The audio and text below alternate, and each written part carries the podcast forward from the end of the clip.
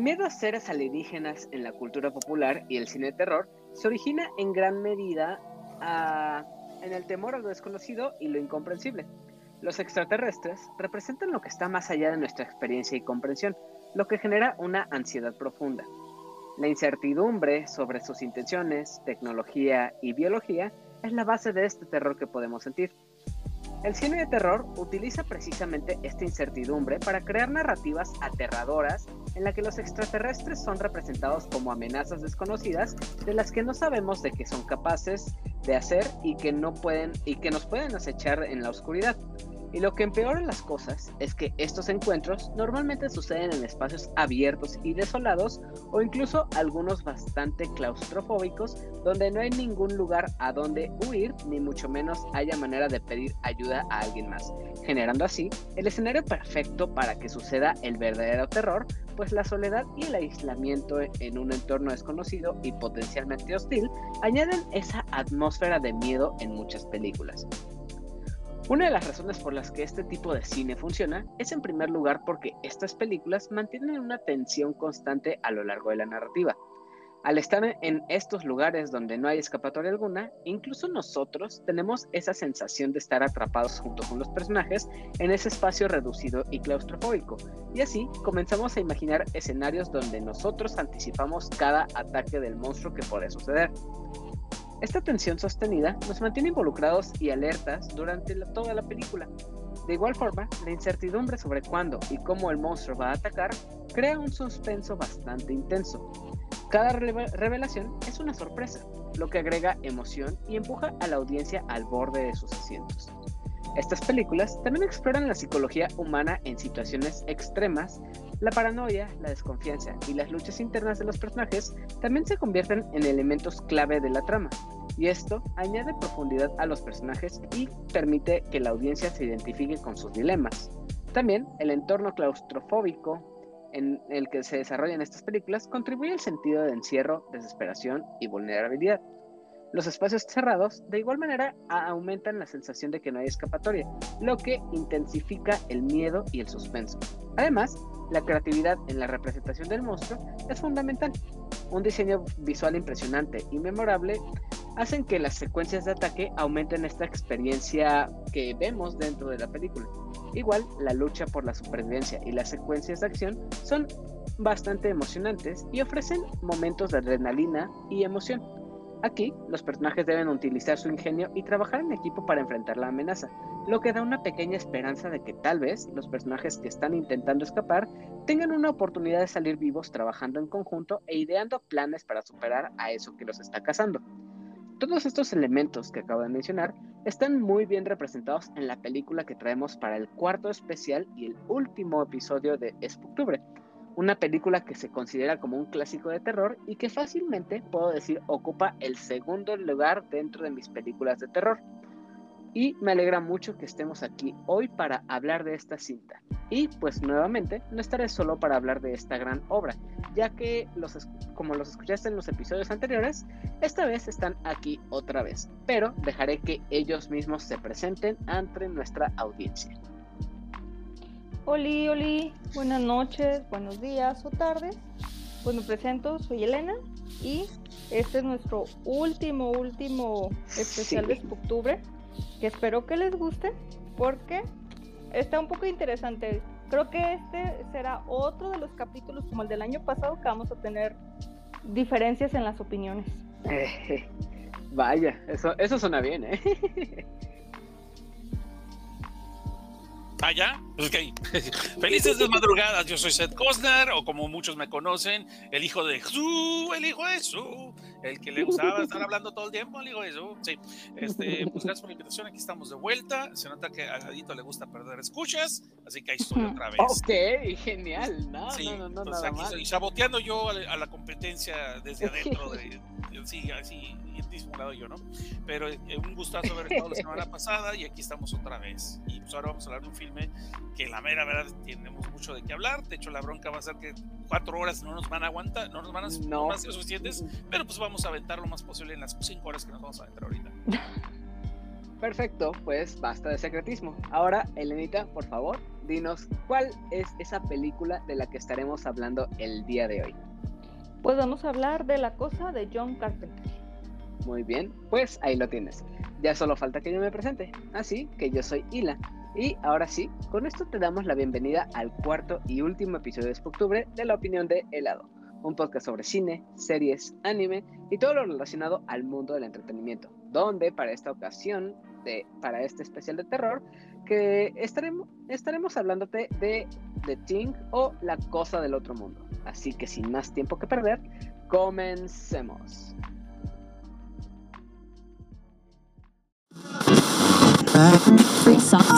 Yo soy Hila. Fechado el 6 de junio, hace cinco años, el día en que nació su hijo.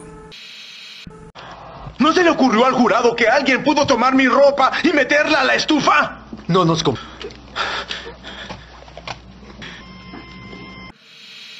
El sexto mes, el sexto día, fue a las seis de la mañana, ¿verdad? Yo soy Hila. ¡Demian! ¡Dios Jesucristo! Amén. ¡Sucio espíritu! ¡Sáltalo por detrás, Madre de Dios! Y con esto te damos la bienvenida a una nueva presentación de Spooktubre, donde los susurros siniestros. Grosso clásico. Pero si prefieres rosa o vermellón o verde. Y los escalofríos te acompañarán en un viaje al oscuro. Mírame, Damian. Lo hago por ti. Y aterrador mundo del cine terror. Esperemos mucho te guste esta opinión sobre una película de terror y nos acompañes en este especial. Como ya mencionamos en la introducción, la película de la que vamos a hablar es The Thing, del año 1982. Una cinta que ha logrado su estatus de película de culto debido a una combinación única de factores que la hacen excepcional en el género de terror. En primer lugar, la película se destaca por su habilidad para mantener el misterio y la paranoia a lo largo de la trama. La premisa de que una forma de vida alienígena puede asumir la forma de cualquier ser vivo crea una constante sensación de desconfianza. Aquí, la audiencia se enfrenta a la pregunta inquietante de quién es humano y quién es la criatura alienígena, lo que genera una atmósfera de suspenso y tensión que perdura durante toda la historia. Una cosa muy importante a destacar son los efectos especiales y el maquillaje innovadores a cargo de Rob Bottin. La representación de las mutaciones alienígenas es grotesca y fascinante al mismo tiempo, lo que añade un enorme impacto a esta cinta. Estos efectos visuales prácticos, en una era anterior a la predominancia de los efectos generados por computadora, son admirados por su creatividad y habilidad para perturbar al público. Igual, en la historia podemos ver un estilo distintivo que crea atmósferas intensas y claustrofóbicas. Esto se ajusta perfectamente a la trama aterradora que vemos aquí. También, esta película aborda temas profundos relacionados con la desconfianza, la paranoia y la naturaleza humana en situaciones extremas. La constante pregunta sobre la identidad de los personajes y la naturaleza de la criatura alienígena llevan a reflexiones sobre la fragilidad de las relaciones humanas y la capacidad de la desconfianza para desgarrar la confianza de un grupo. Además, The Thing ha dejado una huella duradera en la cultura popular ha influido en películas posteriores, en la narrativa de algunos videojuegos y también algunos cómics, y su criatura alienígena se ha convertido en un icono del cine de terror.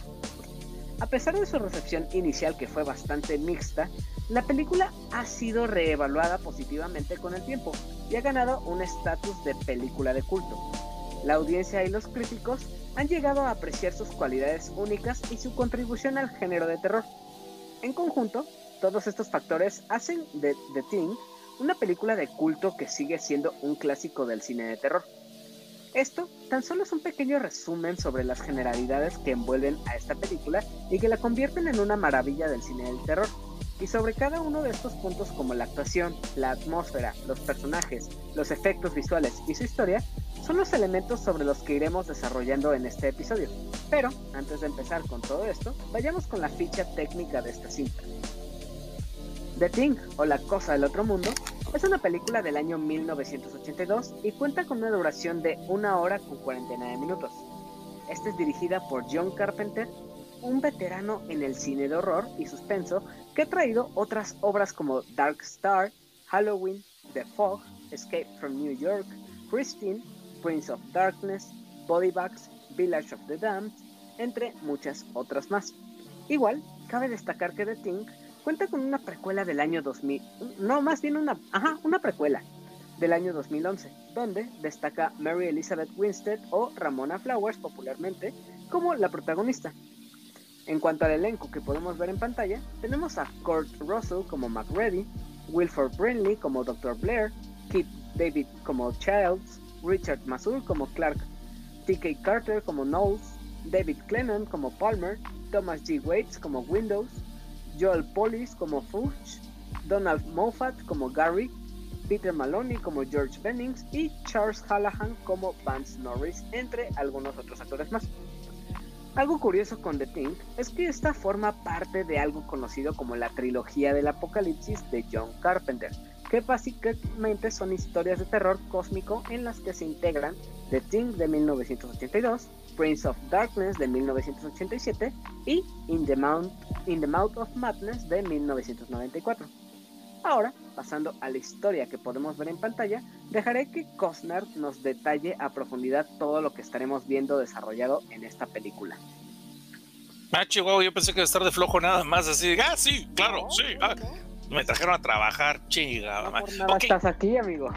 ok, vamos a empezar entonces con la película de The Thing de 1982, que le fue muy mal, por cierto, porque le tocó la mala pata de competir contra otro extraterrestre, pero que era bien buena onda, que era puro amor, que con, un dedito así como que se lo habían atropellado porque se le iluminaba, que se prestaba mucho al albur, no sé si estaban promocionando una especie de dildos cósmicos, pero bueno, llamada E.T. Sí, por culpa de E.T., a la pobre película de la cosa le fue de la patada. Aparte que los críticos pues la patearon también. Pero ¿de qué va y por qué? O sea, ¿qué tiene de en contra de The Thing? Contrario a lo que la gente eh, podría pensar, la versión de John Carpenter, por cierto, el guion fue escrito por Bill Lancaster, que es hijo del actor Burl Lancaster. Eh, contrario a lo que puede imaginarse, no es un remake de la película de 1951, la que se llamaba The Thing from Another World, la cosa del otro mundo, sino realmente es una reinterpretación de la noveleta que inspiraron ambas películas, tanto The Thing of Another World como la versión de John Carpenter, que es ¿Quién anda allí? Who goes there? O sea, chole, chole, ¿qué, armas traes? Así, Badis también podría llamarse en, en, latín, ¿no? Pero el caso es de que ¿Quién anda allí? Eh, esta novelita, esta noveleta que se la pueden aventar rápido en unas cuantas horitas, si ustedes quieren, pues es de 1938, así viejísima la historia, pero súper influenciable. muchas obras se han basado en este cuento realmente. Y esta, eh, esta noveleta fue escrita por John W. Eh, Campbell Jr., que bajo un seudónimo, por cierto, pero no vamos a hablar mucho de eso.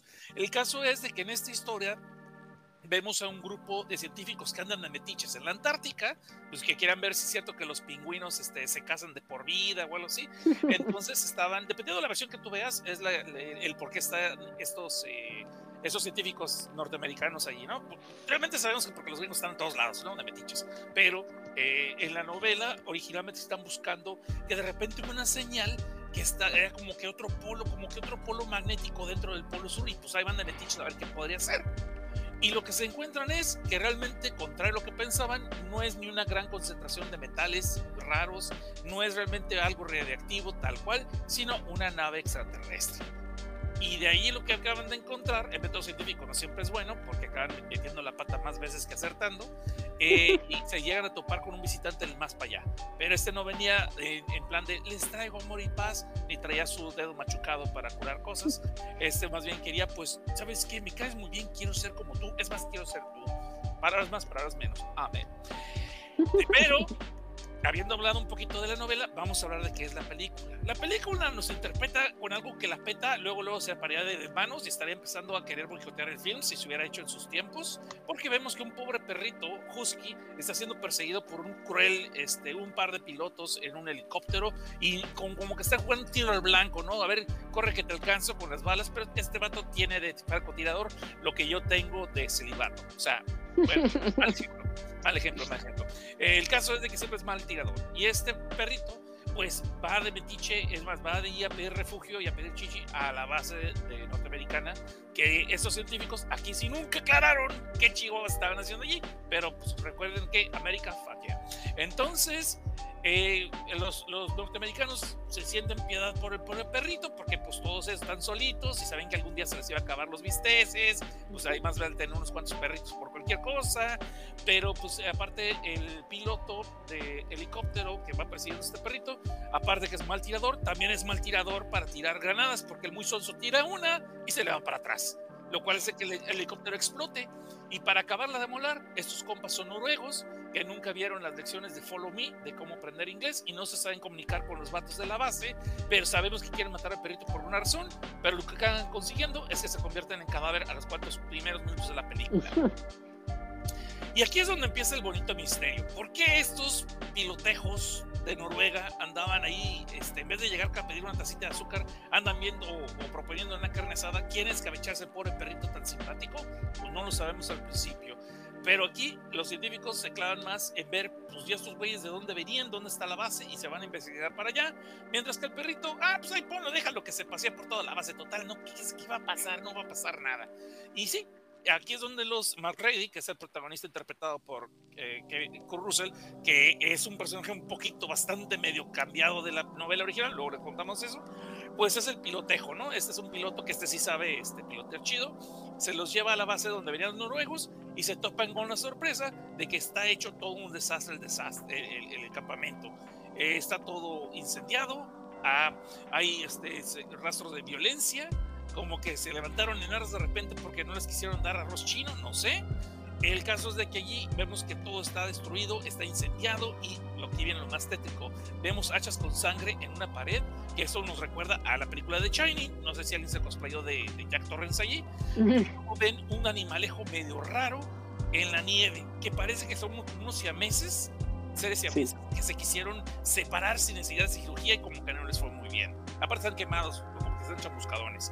Y aparte, una persona que se ve como que estaba harta de estar jugando videojuegos porque está sentado frente a computadoras, pero se cortó las venas literalmente. Y aparte de eso, las venas están congeladas. Eh. Y aparte de eso, está degollado del cuellito. Y entonces te quedas, ah, cabrón, ¿qué pasó aquí? Bueno, pues se regresan eso sí, por, alguna razón dijeron, ¿sabes qué? Ya venimos hasta acá, no nos vamos a regresar con las manos vacías. Y se clavan un montón de videocassettes, pensando tal vez que había algo no por allí. Y se llevan un montón de libros que son las bitácoras. Y se llevan también, pues de una vez, los dos cadáveres, un cadáver ese que les dije que parece siamés, pues porque se ve muy curiosito, ¿no? Chance. ¿Qué podría ser mal? Chance podemos agarrar filetes de allí, no sé, alguna cosa por así. Y dicen, se lo llevan para allá y empiezan a hacerle la autopsia y empiezan a ver que algo raro está con ese ser porque de repente ven que, bueno, tiene unos organismos muy raros que dan claridad de que ese animal, ese personaje, pues tiene influencias de alguien más allá de las estrellas. ¿Y se acuerdan del perrito que pues como un perro por su casa literalmente en la base? Ah, pues cuando por fin se acuerdan del perro y deciden juntarlo con los perritos que tienen allí pues para, para las expediciones, pues resulta ser que este perro de repente se transforma así, eh, se descarna como en el anime de Parasite no sé si lo habrán visto.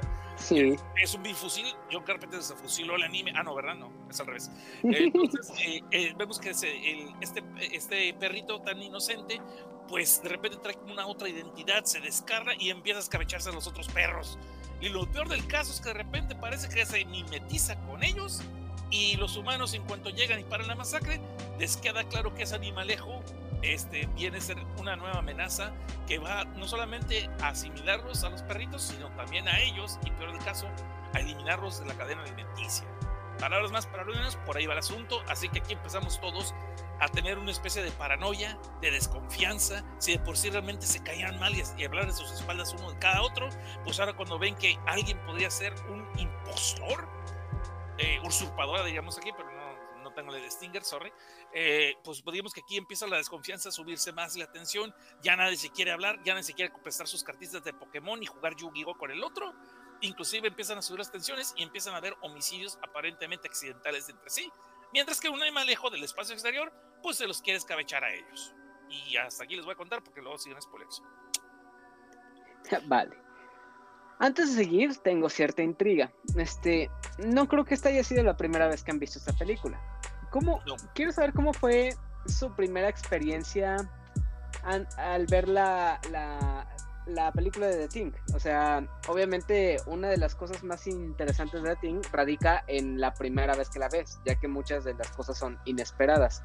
Cuando la vieron esta, esta vez primera, ¿qué impacto o, o qué les pareció en su momento? Eh, yo la vi, yo creo que hace cinco años. Sí, para mí, o sea, la, la acabo de ver como quien dice, no me acuerdo si es cinco o en pandemia, no recuerdo bien, pero la vi cuando estaba en el catálogo de Netflix, que por cierto Netflix la quitó.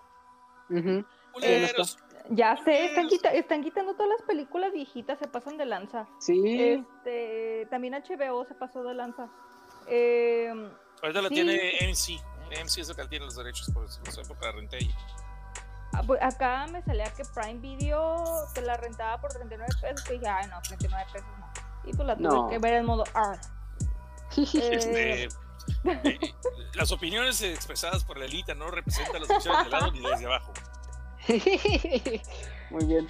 ¿Cómo, ¿No es mi cómo- te explico que también lo hice yo? es que acá no, hay, no está en ninguna parte aquí en México más que en modo R. Así. Sí, exactamente. No la, nos la quitaron por, por todos lados. La busqué en HBO, antes estaba en HBO. Podrían rentarla no en. Prime Video. la- Ay, son 39 pesos. ¿no? Sí, sí, Somos son pobres. 39, sí, exactamente. Ay, bueno. Ah, pero no sean pinches bonitos chinos, ¿verdad? Porque ahí sí, para eso sobra. Ah, no, no sé si ustedes se coleccionan eso. Mm, Never mind, never mind. never mind. somos más de tragazón. Ah, Pues, Padre Cosna los absuelve entonces, si es de comida, Cosna los absuelve. Moving on, sigamos con lo que sea. ok, vale. Este, y sí, yo creo que la vi en pandemia, o sea, yo creo que sí, yo creo que en pandemia, no tengo mucho que la vi. No la Oye, veía, eh, Estás viendo una película sobre claustrofobia y sobre. Sí, ya sé, me mamé. Sí, te pasaste. me- no, me mamé, me mamé porque en No pandemia me dediqué a ver puras cosas. Vi, ya había tienes visto la perros, de. Sí, Híjole. sí, me dolió, me dolió. La, vi esa, la Ay, de también, ¿cómo se te Cloverfield ocurre? y la de la, la española, la que dice el viejito obvio. Ah, la plataforma. Sí, la- El hoyo, ¿no? El hoyo. El hoyo. Ah, no mames, se me ocurrió verlas todas esas en pandemia. Lo, lo juro que me quedé bien traumada. Bueno, Ish, También tú. X. Concentrémonos. Y, ah, este, lo, vi, lo vi, sí, como en pandemia. Hace poquito la vi. No la veía porque no, so- no soy muy fan del recurso de. ay, ¿cómo lo- como terror de serie B. No soy muy fan. Tipo No. body horror. Ajá, no soy muy fan. Aparte porque me da bastante escolín. No me, no, no me gusta, o sea, no, no soy fan de ese género de terror. Entonces fue así de que pues no, no tengo nada que hacer, pandemia, este, ¿qué carajos veo? Pues esta. De esas veces de que me metí en el, en la parte de terror y pues yo creo que sí me aventé todo terror, toda la parte de terror en Netflix en ese tiempo y la vi y sí me gustó, pero no es, mi no es de mis favoritas. O sea, sí la aguanto, sí la veo, sí me gustó. Y te podría decir que me gusta más la precuela, pero, pero el CGI está bien jodido. Me Sí. gustan más los efectos prácticos de la primera, de la de Carpenter. La de Carpenter es una muestra muy real de que puede ser una buena película con buenas efectos Sí. especiales, con tres pesos y un montón de Exactamente. chicles. Y un montón de Es- Ajá, exacto. Exactamente, sí, la parte donde el, el perro le sale la, la cabeza, o sea, que se parte en dos. Los tentáculos que le salen, no no, mames, cabrón. no, sí. Sí, hay muchas partes que dije, "Ugh", qué Sí, asco. bien No, asquerosa. lo, lo digo porque la autopsia de Norris, cuando se desprende la cabeza, sí fue hecha, con, fue hecha con chicles. ah, neta. Ah, Sí, Que se derritieron, ¿no? Algo así. sí, que no, esa era que la idea, sí, fue, que, que fue el plus que no se esperaban que se iba a derretir con el calor de las cámaras, de las luces. Y cuando se está desprendiendo la cabeza y que se ven así las tiras, que se va la Sí, piel eh, estirando, esos son chicles. Esos mascar. sí, sí, da asquito, eh, la verdad. Da- Dato curioso de, de mi persona, me da un putero de asco los chicles mascados que los pegan. Ugh, no. Más, más me, da, me, más me dio asco ahorita que dijeron ese dato curioso. Guácala de pollo. Ay, me da muy- aguanto todo, aguanto todo lo que al asqueroso vómito, todo lo que puedan que a la gente normal suele serle asqueroso. A mí no, o sea, sí lo aguanto. Pero O sea, un El- chicle, Elena, Elena puede ver Salo, lo siento, lo siento. ya lo vi, Ya lo vi. pero, pero no le pongan un chile, un Un chicle chi- masticado chicle porque le das. mascado, No, me da mucho asco. O sea, no sé. Guácala. Ah, no, de hecho, yo no masco chicle porque me da asco. El, No. ¿Y por qué No, no eres me- no, no, no, me da mucho asco de que se le pierde el sabor y sabe ya baba. Nunca lo había considerado. Y la sensación chicles, ay no, los chicles me dan mucho asco, así que nunca me regalen chicles. Y con este dato, peor tantito, me da Creo- más asco. Creo que es buen momento de decirles que el wishlist de Lenita Es que le compren Winter Fresh. le compren un chingo de, de, de esa de- el chicle de la flecha de, de venta de Spermint. Uy, no, o los chiclitos esos de, de biberón. Ah, Asco, asco. O sea, y chicle motita no hay bronca. Me da mucho asco todos los chicles, pero hay Todo lo que sea chicles chicloso. ay, no, Ok. no, no. No. Uy, chale. Entonces, o lo viscoso, esta película sí hasta cierto punto la sufrí, eh, otra vez la, pues, la tuve que volver a ver, y sí la poquito la sufrí en cuestión de que se ven así como las... so- so- soy, soy la hipocresía, porque me aventé la del cien pies humano, no sentía las Ujú. rodillas, no sentía las patas, pero la vi, la vi completa, y esta fue de, ay Dios, y estaba cenando, o sea, dije, la tengo Ay, que ver, también tú. No, no, no, no, no. También como se te ocurre. Y estaba, pues es que no tengo tiempo, yo hasta en la tarde, soy godín. Entonces estaba cenando y fue de, ay, güey, no manches, no manches. Pero ya como que mi, mi, mi, mi, mi ascolín ya la, la tranquilicé esta vez, pero sí, la primera vez sí me dio mucho asco. Sobre todo cuando, cuando el perro, cuando el, el vato este, ¿cómo se llama? ¿Clark? El que es muy Eh, los perros sí. Ah, de no, no, perros. no. Esa parte me, me da mucho asco. O sea, sí está chida la película, me gusta la, la- toda la historia. Se me figura, y pues sí, más o menos es de las fechas, la de Alien. Esa, ese Ujú. sentimiento de que los está persiguiendo y que de todo, y van a valer uh, pues, Coche. barriga, cochi. Ujú. De que tú, tú dices, no, güey, esto, esto ya tienen, o sea, ya tienen la sentencia pro- promulgada de que se van a morir. Sí, y tú estás esperando ver, pero, o sea, el morbo lo que te hace es verlas, qué les va a pasar o cómo van a morir y si es que va a haber alguno por ahí que se salve. Creo que eso es la lo que trata la película, de, creo que, te- que lo que te hace es irte hacia el morbo, ir a, a ver qué, qué va a pasar y ver si alguno va a sobrevivir. Que tú sabes muy dentro de ti que no va a sobrevivir ni Sí, madres nadie, exactamente. pero tú esperas ver todas las formas mórbidas y asquerosas de que puedan morir. Vas tú, Cosme, cuéntanos tu experiencia ahora. Híjole, es una experiencia bien rara, mira, porque eh, hace tiempo eh, eh, eh, una práctica que se daba mucho, no creo que ya, no sé si ahorita lo sigan haciendo, es que los canales de cable de repente dejaban pasar unos canales que normalmente son premium, los dejaban pasar gratis en las teles. Como, Como un pagar- trial, como- ¿no? Como un- no, como en suelo, güey, porque ni siquiera te avisaban. De repente, ay, mira, se está Sí. viendo canal tal, tal, tal, tal. Y ahí estabas, ¿no? Sí, de un de repente te daban el mes y tú, teni- y tú lo descubrías así por obra de Dios. accidente. Sí, y entonces eh, esa a mí me tocó cuando tenía que ser tal vez como nueve años, 10 años la vi. Este, de repente la, la pusieron y yo no sabía qué película era. Y siempre me la repitieron eh, en esos canales, por lo general una película la repetían dos o tres veces al día. Eh, y entonces, haz de cuenta que vi, creo que la mitad de la película cuando están haciendo la prueba de la sangre y luego vi el principio, y luego vi el final, y luego no el final Ok. final, pero, o sea, sí, no, sí, porque como digo, como estaba viéndolo, como estaba viendo en, el- en la tele varias cosas, no sabía de qué diablo se trataba y pensé que era una película X. Entonces vi varios pedazos, pero en desorden. Pero ya más o menos agarré la idea de qué era y después, pues, con, en la escuela, ya les había dicho de, mi, de, la, de la niñera que yo tenía, ¿no? De la, de la muchacha que nos cuidaba, que me contaba las películas. Esa curiosamente nomás me la contó una vez y que sí le había gustado mucho, pero que le había dado mucho miedo. Entonces nunca más quiso. Pudo hablar de la profecía como 40 veces y la exorcista, pero la cosa no, le dio cosa. Entonces, eh, entonces esa, esa no. Eh, entonces sí me tardé mucho en verla ya en forma. Entonces la primera vez, mi primer contacto fue como los 10 años, pero no la vi completa. Pero vi los efectos especiales porque pues, no censuraban la violencia ni el gore. Entonces pues, Mm, supe mm. que me gustó, pero no sabía qué era. O sea, no sabía qué película era. Hasta que eh, después en el canal que ahora conocen ustedes como TV Azteca, antes, antes ni siquiera se llamaba Univisión, el canal 13. ¿sí? Y luego se hizo mi visión. Pero ahí, ahí las ponían a veces las películas y cuando hacían comerciales ponían un video que era el principio de la película donde salía el título. Ahí fue donde ya la, la, la ubiqué. Cuando pasaban las Ok. películas subtituladas, ¿eh? No las doblaban todavía. Entonces ahí fue donde ya más o menos ya la vi en forma. Eh, pero con comerciales pues, no me sabía, entonces pues así como que me la aventé a, a de fuerzas y ya me gustó. Y, y lo que me gustaba mucho era la música. Yo no sabía que era En- Ennio Morricone, el maestro Ennio Morricone Sí, sí es del cierto. cual mi papá era muy fan de las películas de Spaghetti Western de Clint Eastwood, sobre el bueno, malo y feo, por unos dólares más, y Outlaw, el, el Outlaw Just West, y todas esas. Y Ennio Morricone metió sus canciones allí, pues el tema del bueno, malo y feo es, es icónico, ¿no? Ujú.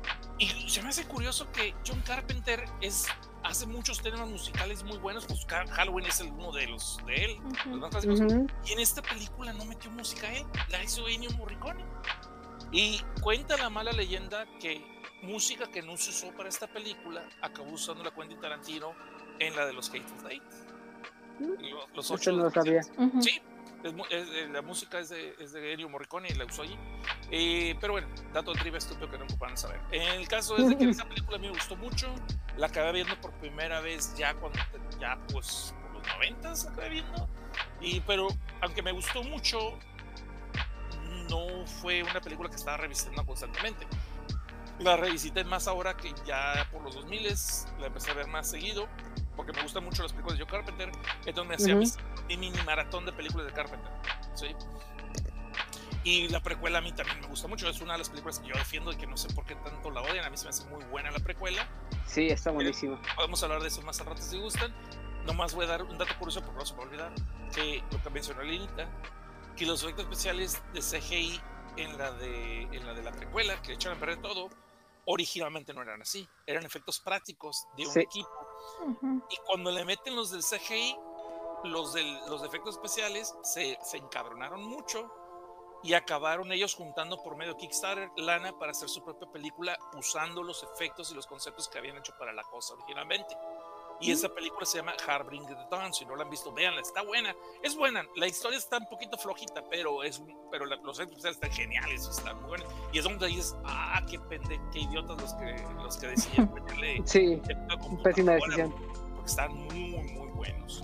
Y pero pues así echando para ese pendejo, manis. Eh, pues, echando para Sí. Y este, ¿y qué más te puedo decir de esta película cosa? Me gustó mucho el final abierto.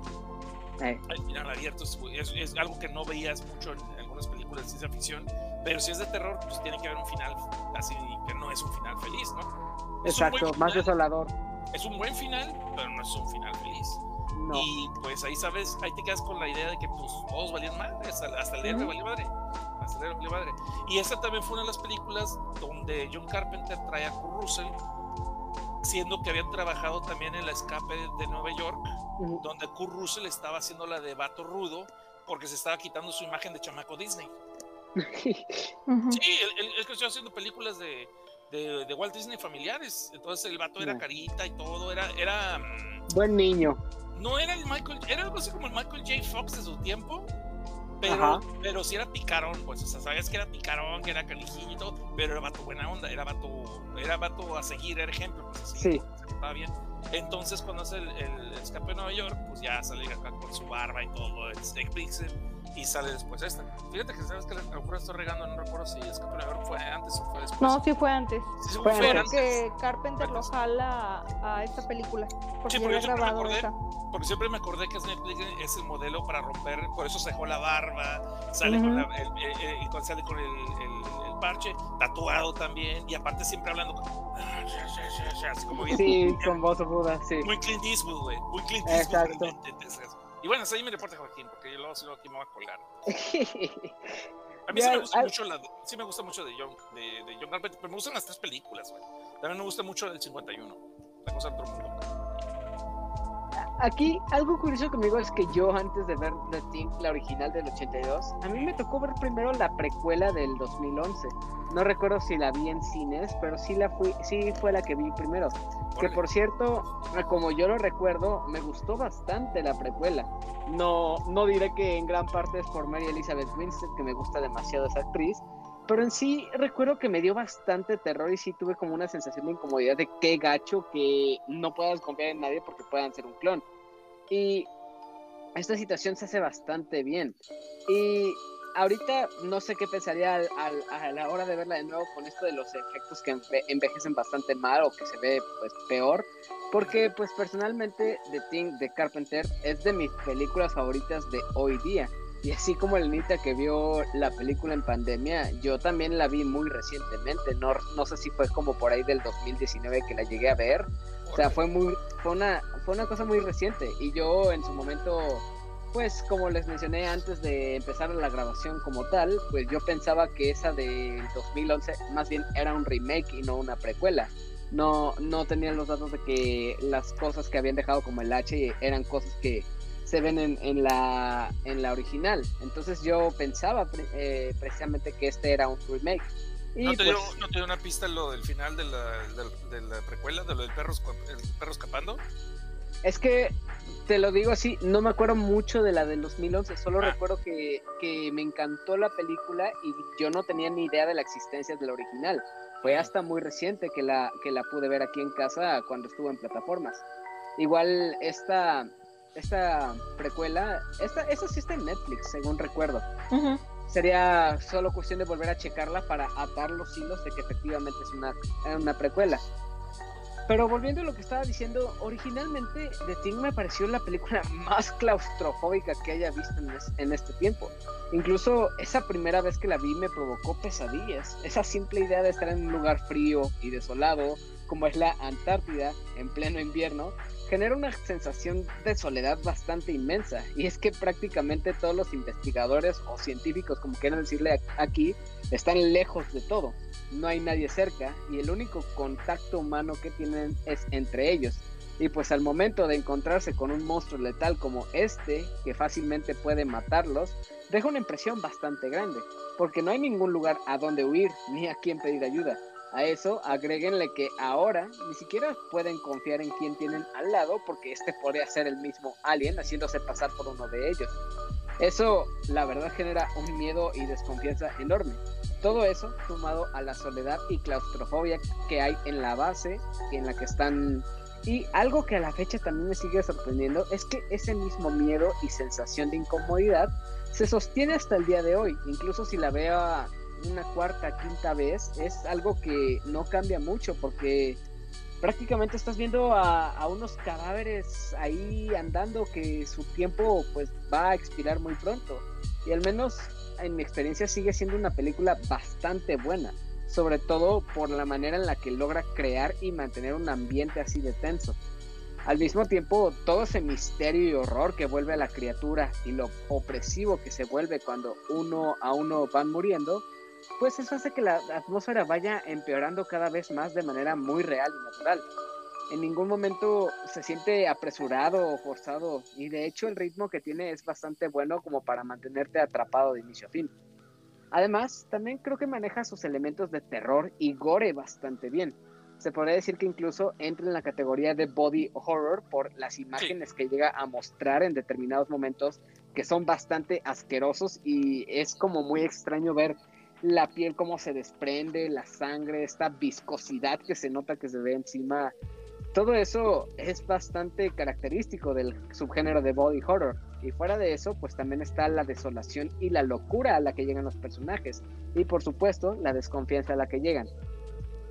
En general, ya hablando a grandes términos, ¿a ustedes qué les ha parecido la película? ¿Qué fue lo que más les gustó? Y por qué no, también qué fue lo que no les gustó, que creo que ahí es donde más Elenita va a ahondar más en este tema. Híjoles, ¿de qué me gustó? Creo que la historia. La historia está chida. La historia, como dices tú, todo el tiempo te sientes claustrofóbico junto con ellos porque dices, estos güeyes están en un lugar donde pues no hay nadie, no, no pueden recurrir a nadie ni pueden decir, ay, este caminamos y llegamos a un pueblito. Pues no, están en, la nada, en puro, en puros bloques de hielo y ya, se entregaron. De la parte que no me gusta, pues creo que, pero, o sea, es muy personal, es, mm, ahora sí que rollo mío, el, body horror, o sea, lo asquerosito que se ve. Mucho asco. Sí, Pregunta, No me- ya, una Ajá. preguntita, ¿ya viste la mosca? Ya, la vi de chiquita. Creo que creo que la mosca es la que, la culpable de eso, fíjate. Porque Esas se las en debo. canal, en Canal 5. Sí, en Canal 5. Y la parte cuando se, le está cayendo como la piel que está como, ay, no, no, no, me da, sí, me, es que me da mucho asco todo lo que es vi- viscoso como el slime. Eh, me da mucho asco, o sea, todo lo que sea como muy viscoso me da mucho asco, entonces creo que por eso padezco ciertas películas por eso. Por la sangre no pueden aventar litros y litros y litros de sangre y a mí me da igual. Pero que, que se vea cosas así como viscosa, tripas, mocos, ugh, no. Y creo que ahí, por, o sea, por mi perspectiva, por mi, mis asquerosidades, no la disfruto tanto por eso. Porque se ven los pedacitos de carne. Ay, no, no, no. Creo que por eso yo la sufro esa. Ahorita tengo una lista de películas que puedes ver para dormir a gusto. No, ah, eso va a estar bueno. Society, Society de David Cronenberg.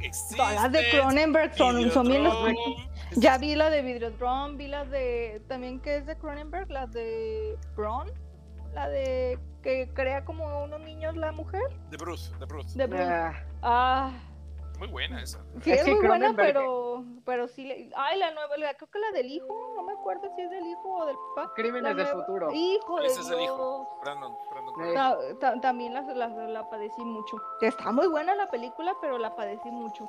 Y es que Cronenberg, los dos, tanto padre e hijo, son expertos en el body horror. Pero Está- aquí está, lo, aquí está si, si los ves en persona, sobre todo David Cronenberg, es una persona bien tranquiluna, de, de- de traje, de lentes. Digas, ese es un pinche maestro de primaria de matemáticas. El. Junjito del cine. El Junjito, sí, justamente sí. en eso estaba pensando. O sea, tú lo ves y este güey, ¿qué? O sea, quítese, señor, no estés tomando.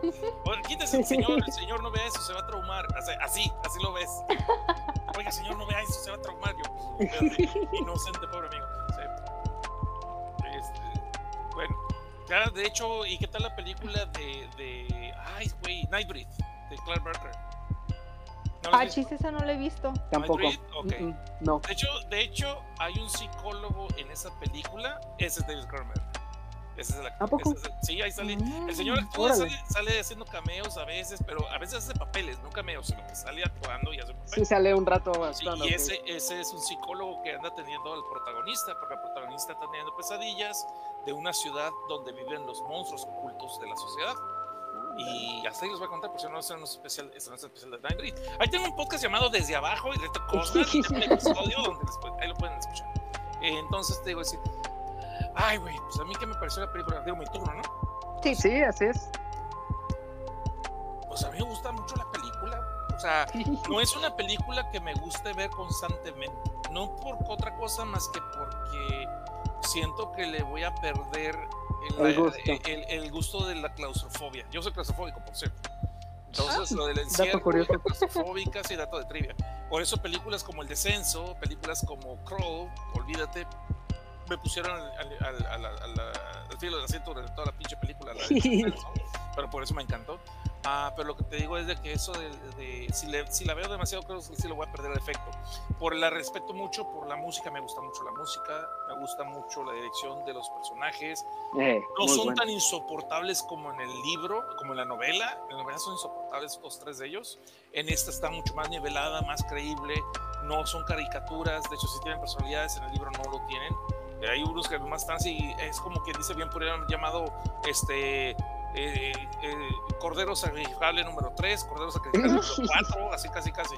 Este, el- en la película los efectos especiales no se diga, Keith Davis, ese señor es un gran actor y al final como, eh, bueno, el final desolador, de hecho a mí lo que me, me, me, me agüeva, como dicen aquí, me acongoja, es la idea de que desde, desde buen momento en la película, muy, muy temprano, cuando se dan cuenta de la amenaza que hay de este ser, que los puede imitar y que los puede eliminar, los asimila y que yo creo que Venom de los cómics se inspiró mucho en esta película. Sí, eh, también lo Sí. pienso. Sí. Porque si llegan, aquí en la película no te lo dejan tan claro como en la novela. Si el- la cosa se separa, digamos que dicen inclusive, si esta, esta cosa tiene 100 kilos y asimila un perro y se convierte en un perro de 40, le sobran otros 40 kilos. Esos Ujú. 40 kilos es, otro, es otra cosa. No necesariamente es, no es la misma persona con la misma personalidad ni con ninguna conciencia colmena. O sea, no solo clona, sino que se reproduce aparte. Exacto, y en la película lo puedes ver porque Eh, si te fijas bien, hay varias cosas. sí, sí, no hay más de una. Y no Eh. están coordinados, no trabajan entre sí, no se juntan, no son panitas, no hacen bandita, no. Cada quien Son independientes. Por eso funciona la película, porque tú dices, ah, ya lo encontré. No, güey, no es el único.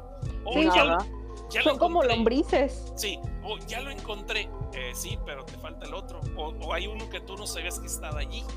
Si no es que existía otro, pues no sabías. Eh, y eso la película lo maneja muy bien, tanto así como cuando el perro llega por primera vez al campamento, se ve que va al cuarto de una persona, pero no sabes de quién. Y tú No. asumes que es uno y, y después te das cuenta que no es él, o sea, te lo manejaron muy bien, es otro. Y, y, este, y cuando dicen encierran a uno, que es el eh, a Blair, que es el biólogo, lo encierran porque dicen este es el primer sospechoso y después ves que los otros también son otros contagiados, por decirlo de una forma, también son cosas, te quedas tú, entonces el otro es inocente o no es inocente, ya después sabemos que no, pero manejan, ese, esa intriga me la manejan muy bien, pero el misterio. lo que te decía de aquí, lo que me agüevaba y me acongojaba mucho de la película es de que desde el principio los güeyes dicen, está esta amenaza y no la podemos dejar ir. No podemos pedir ayuda que venga más gente, no podemos irnos nosotros porque esta cosa se va, se podría trepar con nosotros y, y se podría ir con nosotros. Reproducirse. No, o sea, que podemos eh, escapar los Sí. cinco y no sabemos si los cinco estamos infectados o uno de los cinco va a estar infectados y va a invadir el mundo. De hecho, en la, en la, en la obra original, eh, Blair pone de que él calcula que en tres años la cosa hubiera invadido el mundo. Después vemos que no, eran tres meses. No chingues. Él calculaba tres años por, por las condiciones climáticas porque el animal se quedó congelado en la Antártica por miles de millones de años. Ajá. Pero, pero, con el calor se reproduce más rápido. No, friguis.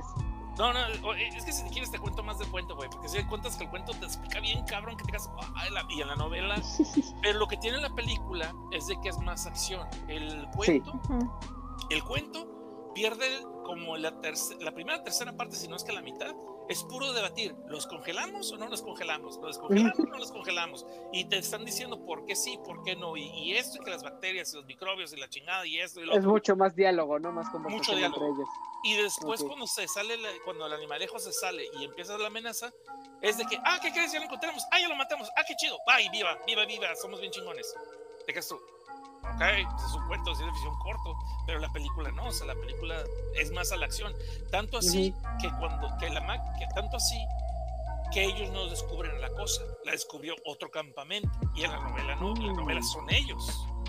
Y de Mm. hecho, y eso sí lo hace muy bien la película del 51. La película del 51 es más fiel en ese aspecto, que es, sigue la historia desde el principio como es, donde empieza a de- a debatirse es porque hay mujeres, para que no sea una fiesta de salchichas la película, hay mujeres en, en la 51 y en, Ajá. el libro, en el libro no existen, no, no hay mujeres en, en- en el equipo, tampoco en la, la de la película de John Carpenter.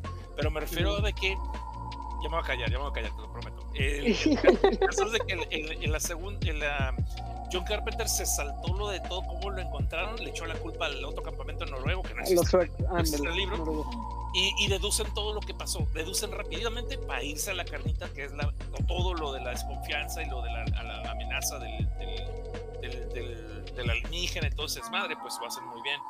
Pero algo que no pusieron y que, es, que sí está en el cómic, digo que en el cómic, en la novela, es de que cuando van y encuentran la nave y encuentran al otro congelado, todo el grupo de expedición empieza a tener pesadillas sobre la criatura. Y cuando se la traen a un campamento, la van a, la van a descongelar para disecar y todo el rollo, te das cuenta es de que no es que tuvieran pesadillas, sino que la cosa es telépata también. Ah, ándale. Por eso les puede adivinar sus pensamientos hasta cierto nivel con ciertas personas. Ándale. Por eso los puede asimilar y puede agarrar las memorias. So, no solamente te imita, sino que sabe cosas que tú sabes. Ay, güey.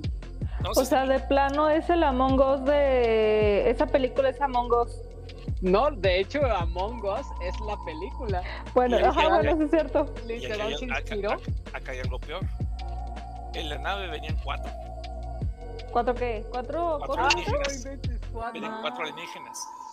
Pero, Ah, pero cuando choca, si quieren les cuento eso luego, si les cuento. cuando choca, cuando choca, los otros aparentemente, entre comillas, se supone que están muertos los otros, uni- los otros alienígenas, y el, que, y el que encuentran afuera es porque se logró escapar, estaba moribundo, pero se queda congelado, o sea, porque no estaba, eh, dan a entender que viene de un lugar tropical, o sea, algo caliente, pues. Entonces Ujú. sale, cae en la Antártida y, este, y queda ahí congelado a unos cuantos pasos de la nave. Pero en la nave, cuando los- la expedición original encuentra que hay más, hay como tres más, pero que no sobrevivieron, o sea, que ahí se quedaron.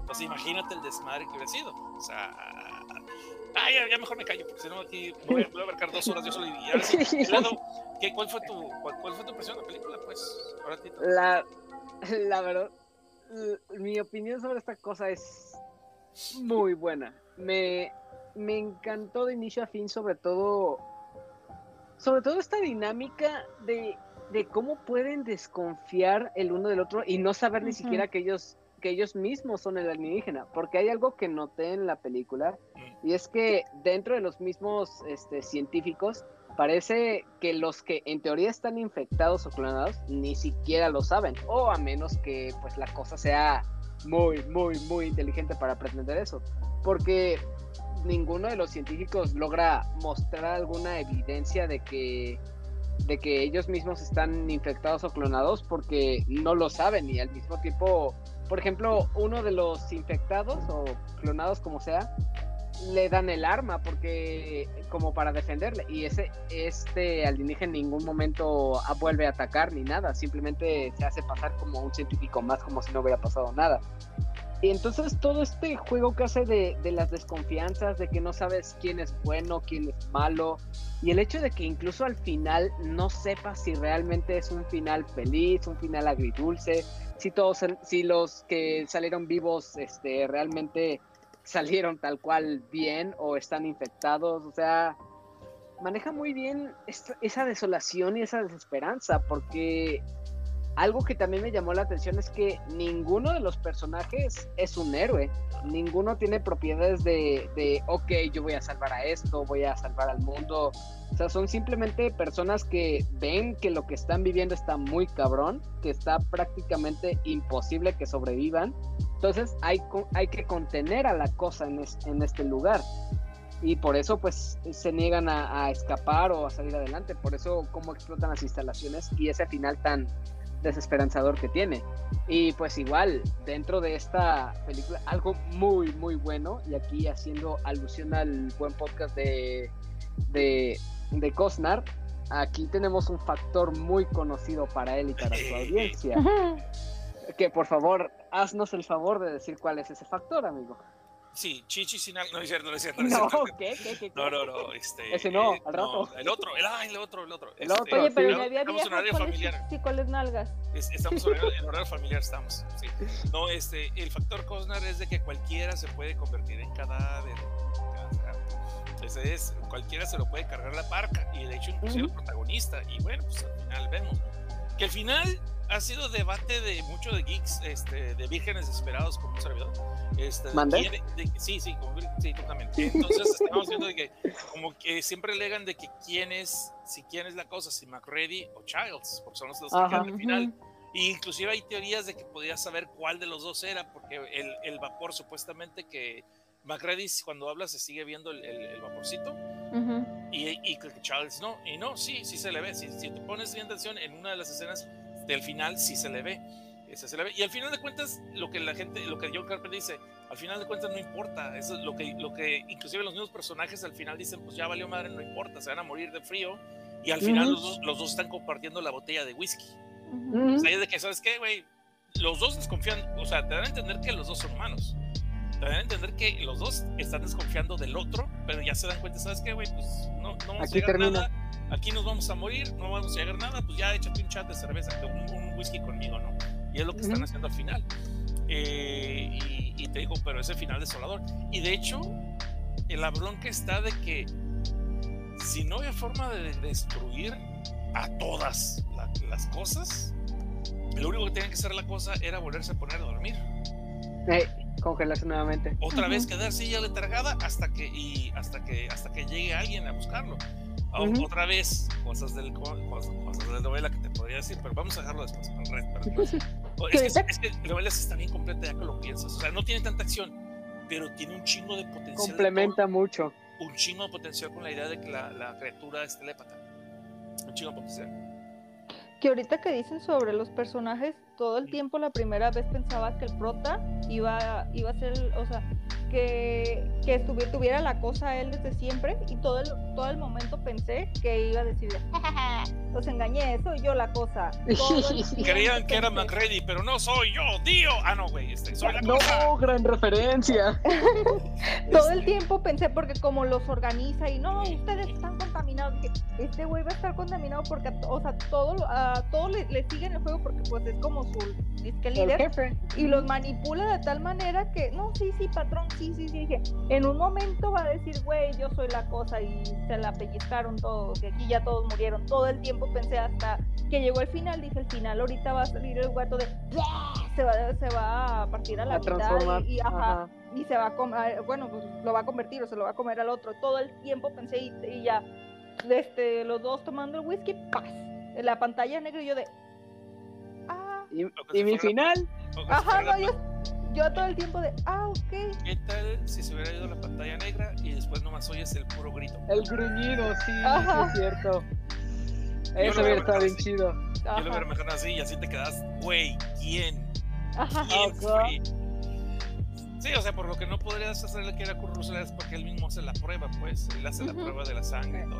Sí, hasta la prueba de la sangre, pero aún así, todo el tiempo estaba pensando, este güey va a ser, este güey va a ser, no, pues, este igual güey va a ser. pudieron haber congelado al final. O sea, cuando se confronta, cuando están poniendo la dinamita, igual también, porque al cocinero nunca lo ves al final. No. Al No. cocinero, que por cierto en la, en la novela lo matan luego, luego. De hecho, bueno, lo matan más o menos a la mitad de la historia el vato. Y de hecho ya lo ven matado y estaban pensando, oh, alguien asesinó a este güey. Hasta que ven que el cadáver se transforma. Entonces, ah, cabrón, no estuvo bien si mataron, lo mataron una cosa, no, no pasa nada.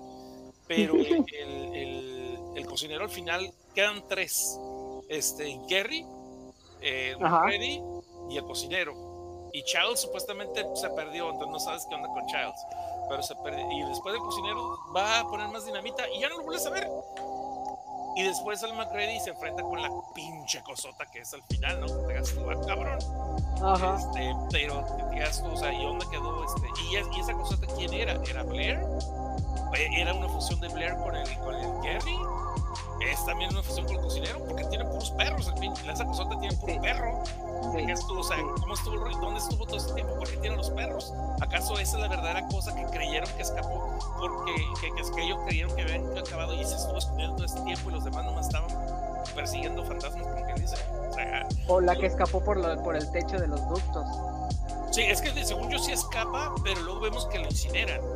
Entonces te queda, bueno, sí se escapó. O como es, ahorita que estamos viendo la chaqueta mental, podemos pensar, no era completamente eh, lo que incineraron, no era toda la cosa. No. dividido. Y la otra se escapó, o sea, la otra, pues, ¿qué onda? O sea, se ve sí está, sí está por pensarse, de todas las Sí, posibilidades. ¿eh? Sí te da mucho para reflexionar. Igual, Es que- este...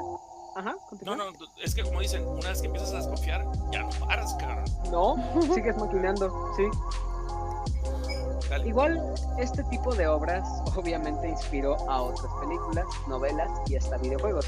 Uno de los más rápidos y evidentes que puedo pensar ahora es precisamente este juego que se popularizó mucho en pandemia, que fue el juego de Among Us, que obviamente aquí con una estética mucho más bonita, tierna, en la que los monitos estos sin manos, bueno, a manos este, flotando, pues son bastante agradables. Pero es una temática bastante similar que a, a lo que vemos en la cosa del otro mundo, donde el objetivo principal en este juego es precisamente detectar quién es el impostor, representado precisamente y coincidentemente por un monstruo. O, en el caso contrario, el objetivo para quien juega como impostor es eliminar uno a uno a los tripulantes de la nave. Y si lo piensan, es una situación bastante similar a la de la película, así que mucha de la inspiración del juego resultó de la película. Al mismo tiempo, The Team toma inspiración de otras obras, siendo Alien, el octavo pasajero, una de ellas, tomando unos cuantos elementos con los que podría comparar. Que, pues, por ejemplo, el hecho de tener a unos tripulantes de una nave en un lugar encerrado con un alien que los está cazando, pues es una temática bastante similar a The Thing. Y también, pues, una de las razones por las que cuando The Thing estrenó en cines y no tuvo el éxito que, que, merecía precisamente por el estreno de E.T., eh, la de Alien, el octavo pasajero, también hizo que The Thing de cierta forma triunfara, ya que la gente empezó a buscar un cierto contenido como este de ciencia ficción. Entonces, como van de cierta forma de la mano, eh, tuvo más éxito. Pero, pues desafortunadamente, la original, cuando estrenó, realmente fue un fracaso en taquilla. Y de hecho, para esta película de The Thing, estaba pensado que, que esta se convirtiera en una franquicia de varias secuelas. Así como Alien tiene también distintas secuelas y también algún spin-off, lo mismo se pensaba para hacer con The Thing, pero debido a su fracaso en taquilla, hizo que se cancelara todo este proyecto. Pero, volviendo a las cosas de las que toma inspiración esta película, como Costner ya nos ha estado mencionando, The Thing es como parte de una adaptación de una novela y que tiene muchas más cosas que mencionar. Dentro de las cosas que ya nos mencionaste, ¿qué otras crees que puedes destacar para resaltar esta obra de la cual surge The Thing? No, bueno, este tiene videojuegos y tiene otras miles de cosas, pero me voy a clavar para no hacer muy muy largo el asunto en los cómics. Dark Horse okay. saca unos cómics que, por cierto, eh, para no confundir, porque originalmente la, como ustedes saben, eh, la obra de John Carpenter se llama La Cosa, The Thing, nada más. Uh -huh. Pero ese nombre coincide con el nombre de la personaje de Marvel que conocemos como La Mole, de los Cuatro uh -huh. Fantásticos. Entonces, en, en, Estados Unidos, cuando sacaron los cómics, le pusieron The Thing from Another World al cómic, que es como la cosa del otro mundo, que es obviamente basándose en el nombre que todo el mundo reconoce de la película del 51. Entonces, de los 50, perdón. El caso es de que eh, la cosa de otro mundo empieza como una secuela directa de la película de Carpenter, donde Charles y McReady sobreviven, se están muriendo de frío, pero logran llegar a ser rescatados por un grupo de norteamericanos que vienen a ver qué onda. O sea, porque que estaba programado que iba a haber un equipo cada cierto tiempo, por eso querían destruir a la cosa tal, tanto tiempo antes de que llegara a ver la tormenta que iba a verse, y aparte que después no llegara un equipo de rescate, pues, por eso lo querían eliminar. Llega un equipo de rescate, y eh, tiene varias, tiene varias, este, esta, esta serie de cómics tiene varios arcos. El primer uh -huh. arco es de que llega eh, un equipo de Estados Unidos eh, y hay dos variaciones. La primera es, perdón, la estoy regando. La primera es de que Childs y McReady logran sobrevivir.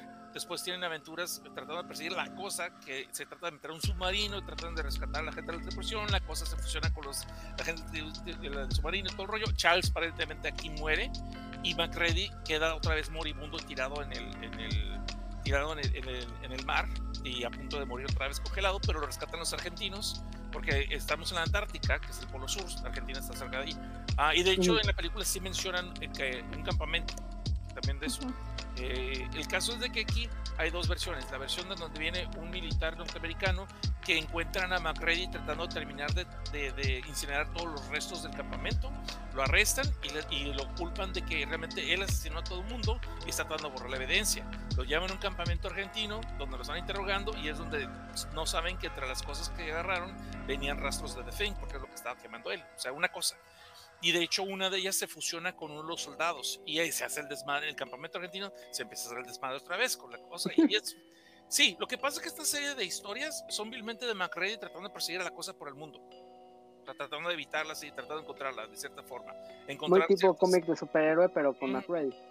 Sí, pero no, no son como tres arcos. Eh, después hay otro que es totalmente. La única relación es de que eh, el líder de los, de los, soldados que llegan al principio, se, él se, se, infecta, se convierte en una cosa y ese después cuando lo combaten, lo, de la, lo del submarino que te estoy diciendo, un pedacito, ya ves que te digo que son, se desprenden con pedacitos como en Venom, como el de, el, el de Venom, los, los, los, los simbiotes. Uh -huh. Entonces un pedazo se fusionan con un pez y se larga y el pez, eh, un, perdón, un pescado, primero una foca, un, un león marino, es en una versión, y acaba después también en un pescado y, así es como sobrevive la cosa y va yendo a otras partes del mundo, pero McReady cuando las va detectando encuentra señales o noticias, va y busca y es donde lo combate.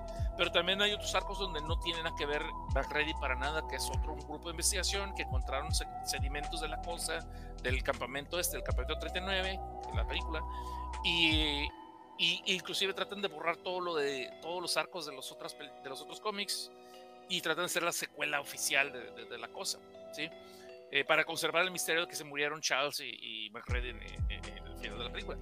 Es un desmadre. Después, inclusive, así muy al predador, eh, sacaron después un cómic donde un grupo de, de- de nórdicos, de gente de Noruega, se encuentra en tiempos eh, antiguos a la cosa congelada y se enfrentan con un ente, un extraterrestre.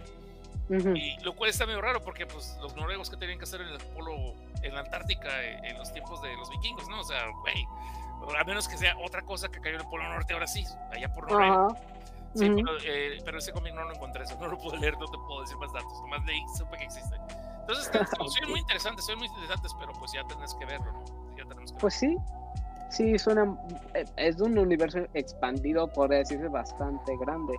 De, del- de esta novela original no sabía nada de eso. Está eh, me sorprende bastante cómo explora todavía más sobre la cosa, porque eso de, de que tiene telepatía, se puede comunicar con los pensamientos y también implantar como recuerdos o sueños, está bastante interesante. De hecho, en un arco sí se ve que dos cosas.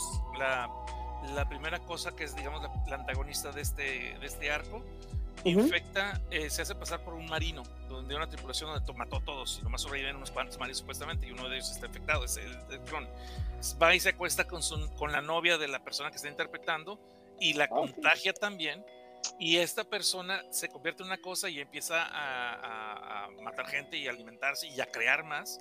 Y el otro le- es cuando se juntan, es la primera vez que se ve que dos empiezan a trabajar en conjunto y le, es la que le explica que nosotros necesitamos alimentarnos de seres vivos, pero no crees más como nosotros porque no los puedes controlar, o sea, se te van a revelar y no sabes cómo reaccionar. Y si se desde que es una especie de caos en un pueblito. Eh, pero aparte de eso, también en otro, en otro arco dan a entender que la cosa no más puede asimilar seres vivos animales, no puede ser seres vivos vegetales, por ejemplo. Como plantas y esas No, cosas. no puede hacer las plantas. No, se mete a la selva la canona y lleva la madre, o sea, Sí, entonces de por sí en animales está cabrón, güey. Este, pero digo, en plantas sería peor, o sea, en una jungla, en una selva, olvídate. Entonces, sí, o sea, está muy chingona eh, la, la. Aparte la novela, sacaron una versión extendida que encontraron hace apenas siete años, que era el manuscrito de, de- del señor Campbell, de John Campbell, y aparentemente no está bien definido si o es una expansión o si Frozen Hell, que es como se le conoce esta versión, eh, infierno, infierno congelado, no se Ujú. sabe si Frozen Hell era la versión original y mejor la redujo para poderla publicar como una cor- Ok. historia corta, muy a la manera de Stephen King con, el, con la de, de Stand, Ujú. que era un, libro, era un librote de un chingo de páginas y los, los editores dijeron, sabes que esta madre no se va a poder vender así, va a Pártela. ser, va a ser carísima, quítale cosas, y es cuando sacó Ah. la versión oficial y después sacó la versión extendida otra vez. Entonces, Ok. Sí, sí. digo, No he leído Ok. yo Rosengel, no la leí. Más pude leer la original. la jugosa. Ok. Sí es muy interesante este, este, este tema y todo lo que hay más de conocer de, de la cosa. Pero ahora pasemos a hablar de los personajes que vemos en esta obra, lo cual no estoy seguro que haya tanto así que mencionar, pues al que más conocemos y acompañamos es a McReady, que es nuestro protagonista interpretado por Kurt Russell. El resto de científicos no los llegamos a conocer tanto o del todo, al menos aquí en la película. Solo sabemos que están ahí como trabajadores y que tristemente están ahí para servir de carnada para la criatura, pero algo podemos decir de ellos. Sin duda, el más importante de todos es McReady, que se podría decir que es el líder de toda esta operación que hay en la Antártida. Algo interesante con él es que la verdad él no es ningún héroe ni nada parecido, pero de cierta forma asume el a su papel que tiene que hacer y se convierte en alguien que coordina a los demás para intentar sobrevivir. Pero en ningún momento se nos pone como si él fuera esta figura que va a proteger al mundo entero y que va a vencer a la criatura. Nada de esto. Y aunque se pueda ver un poco de heroísmo en sus acciones, la verdad es que esto solo es parte de su instinto de supervivencia y al buscar tener las menores bajas posibles, pues incluso él mismo sabe que se enfrentan a algo completamente desconocido que lo supera en muchísimos factores. Como personaje y como protagonista, ¿qué piensan de McReady? ¿Qué pienso de McRae? Eh, pues lo hacen o sea, le toca como la papa caliente de tú sé nuestro líder, tú.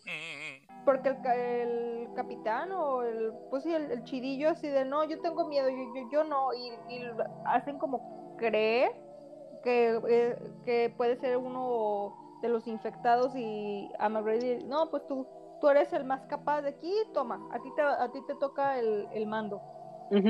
Y es como que el, el, único que, como que tiene como la cabeza fría como para llevarlos y, y tratar de guiarlos sin que caiga en el pánico. Llega un punto en eh, que el personaje cae en el pánico porque desconfía de todos, de, hasta de él mismo empieza a desconfiar cabeza fría o incluso alcoholizado todo el tiempo, porque recordemos ah, que en ningún momento suelta su botella. La botella. Ajá. Pero pues, pues, o sea, hasta cierto punto le da valor la botella para, mm. para poder como controlarlos. Porque si no hay, no hubiera quien controla todo el, todo el grupo, yo creo que no duran ni media hora, ni media hora la película. Sí, yo creo que se matan entre ellos, les empieza a, este, a pegar como más la paranoia y yo creo que antes de que la cosa se empezara a apoderar de ellos, ellos ya se hubieran dado en la torre.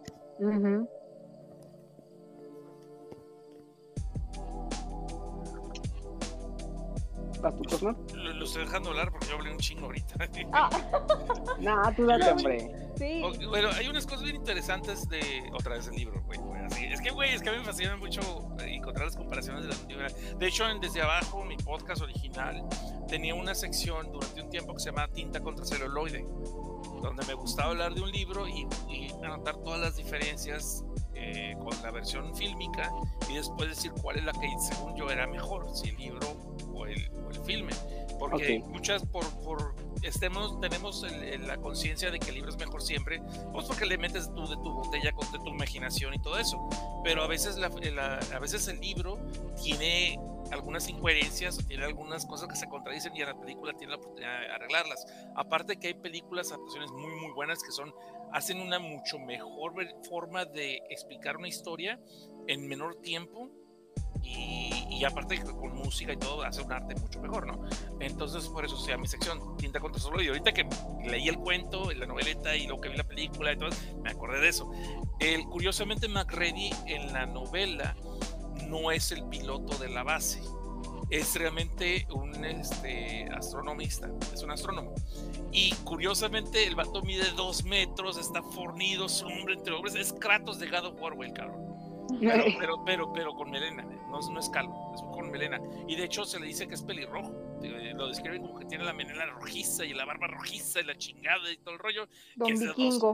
Es que es como un vikingo, sí, como dos metros el cabrón. Que, no inventes. No, no, sí que inclusive cuando entra, cuando están, cuando recién están hablando la primera vez con una conferencia de, de la bronca que encontraron alienígena, que se, que entra todo encorvado al, al salón de, de, conferencias y hasta que ve que tiene el techo suficiente ya se incorpora.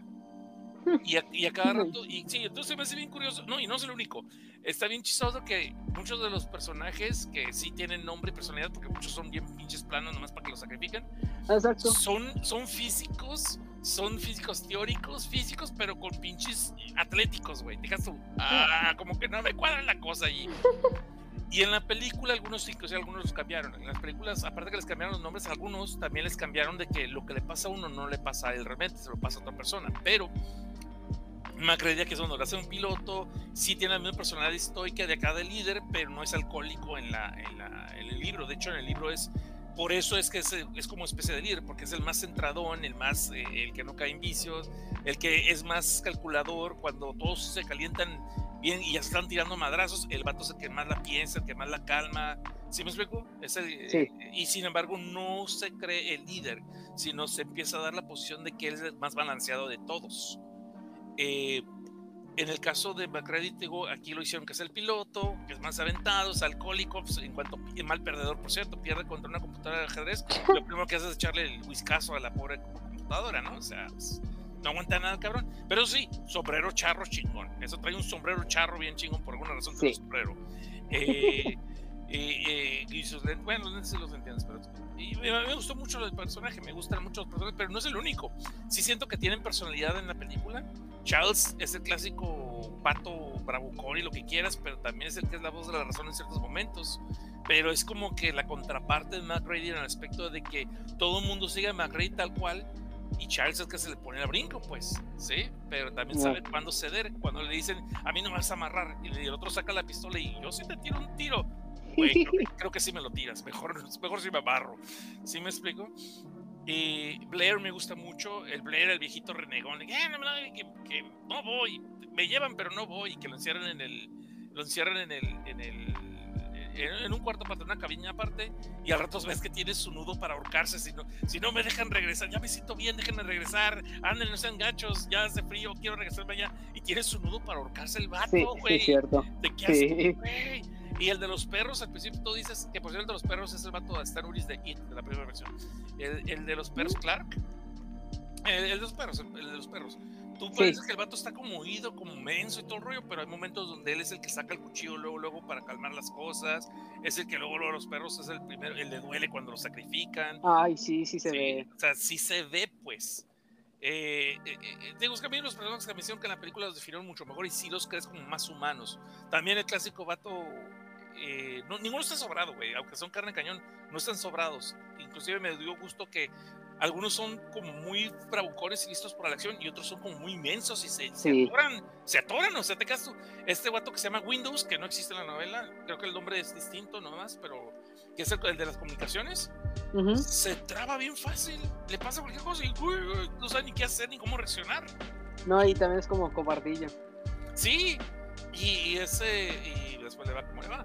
Pero te digo, y en cambio lo curioso es que los más viejos son como los más no sé si porque tienen más experiencia en el grupo de investigaciones, pero son como los que más adeptos a entender lo que está pasando y a, trabajar con eso. El doctor, por ejemplo, el doc. Sí. Hasta que pues pierde las manitas, ¿no? Pero, pero, el gato bien centrado. Está viendo una alienígena, le vale madre, abre el güey, lo despanzurra como si nada. Ah, sí, mira, tenemos tripas, tenemos eso. Güey, es alienígena. No, pero, pero no pasa nada, tiene hígado, riñones, mira. ¿Qué es lo peor que puede pasar? Sí, y bueno, ya lo abrimos luego. Ya me caí, güey. Ya, ya, ya, me caí, güey. Me voy a clavar acá, güey. No, de hecho está perfecto porque los perros también son distintos. es cierto, es cierto, es cierto.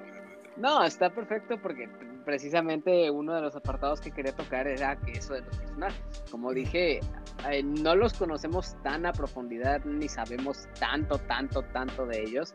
Simplemente lo básico de sus nombres, su personalidad, cómo actúan cada uno.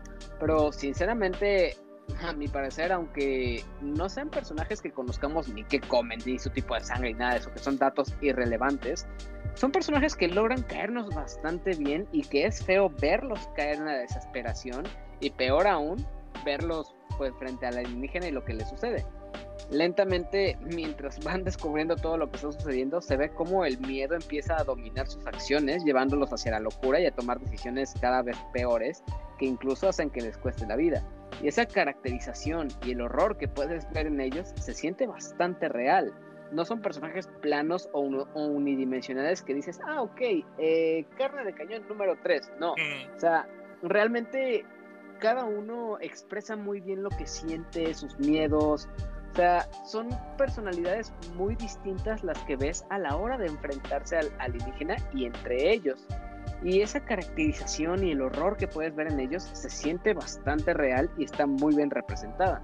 Incluso realmente entiendes que entre ellos quieran traicionarse porque llegan a un punto en el que no saben quién de ellos sí es humano y quién es un clon. Y es que para nosotros también es imposible saber quién es quién pues casi se podría decir que nosotros tenemos la misma idea y la misma información y conocimiento que los investigadores. Y ese es un gran punto que añade mucho misterio y mucho entretenimiento a esta película. Que otras, otras cintas de terror recurren al hecho de que nosotros sabemos todo lo que está pasando alrededor, que dónde está el monstruo, qué está haciendo, qué poderes tiene. Pero una de las cosas que hace muy bien la cosa es que nosotros no sabemos casi nada estamos en la misma posición que los científicos y esto ayuda bastante. Y este tipo de cosas añade capas de misterio a esta historia ya que logra plantearte muy bien esta duda de lo que está pasando y el mismo miedo que pueden sentir los, los científicos. Antes de pasar al siguiente tema, ¿hay algo que quieran destacar aparte de los otros personajes que vemos además del protagonista?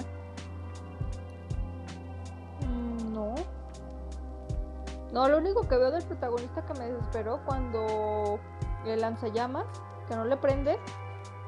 Ay, no, me desesperó muchísimo esa escena.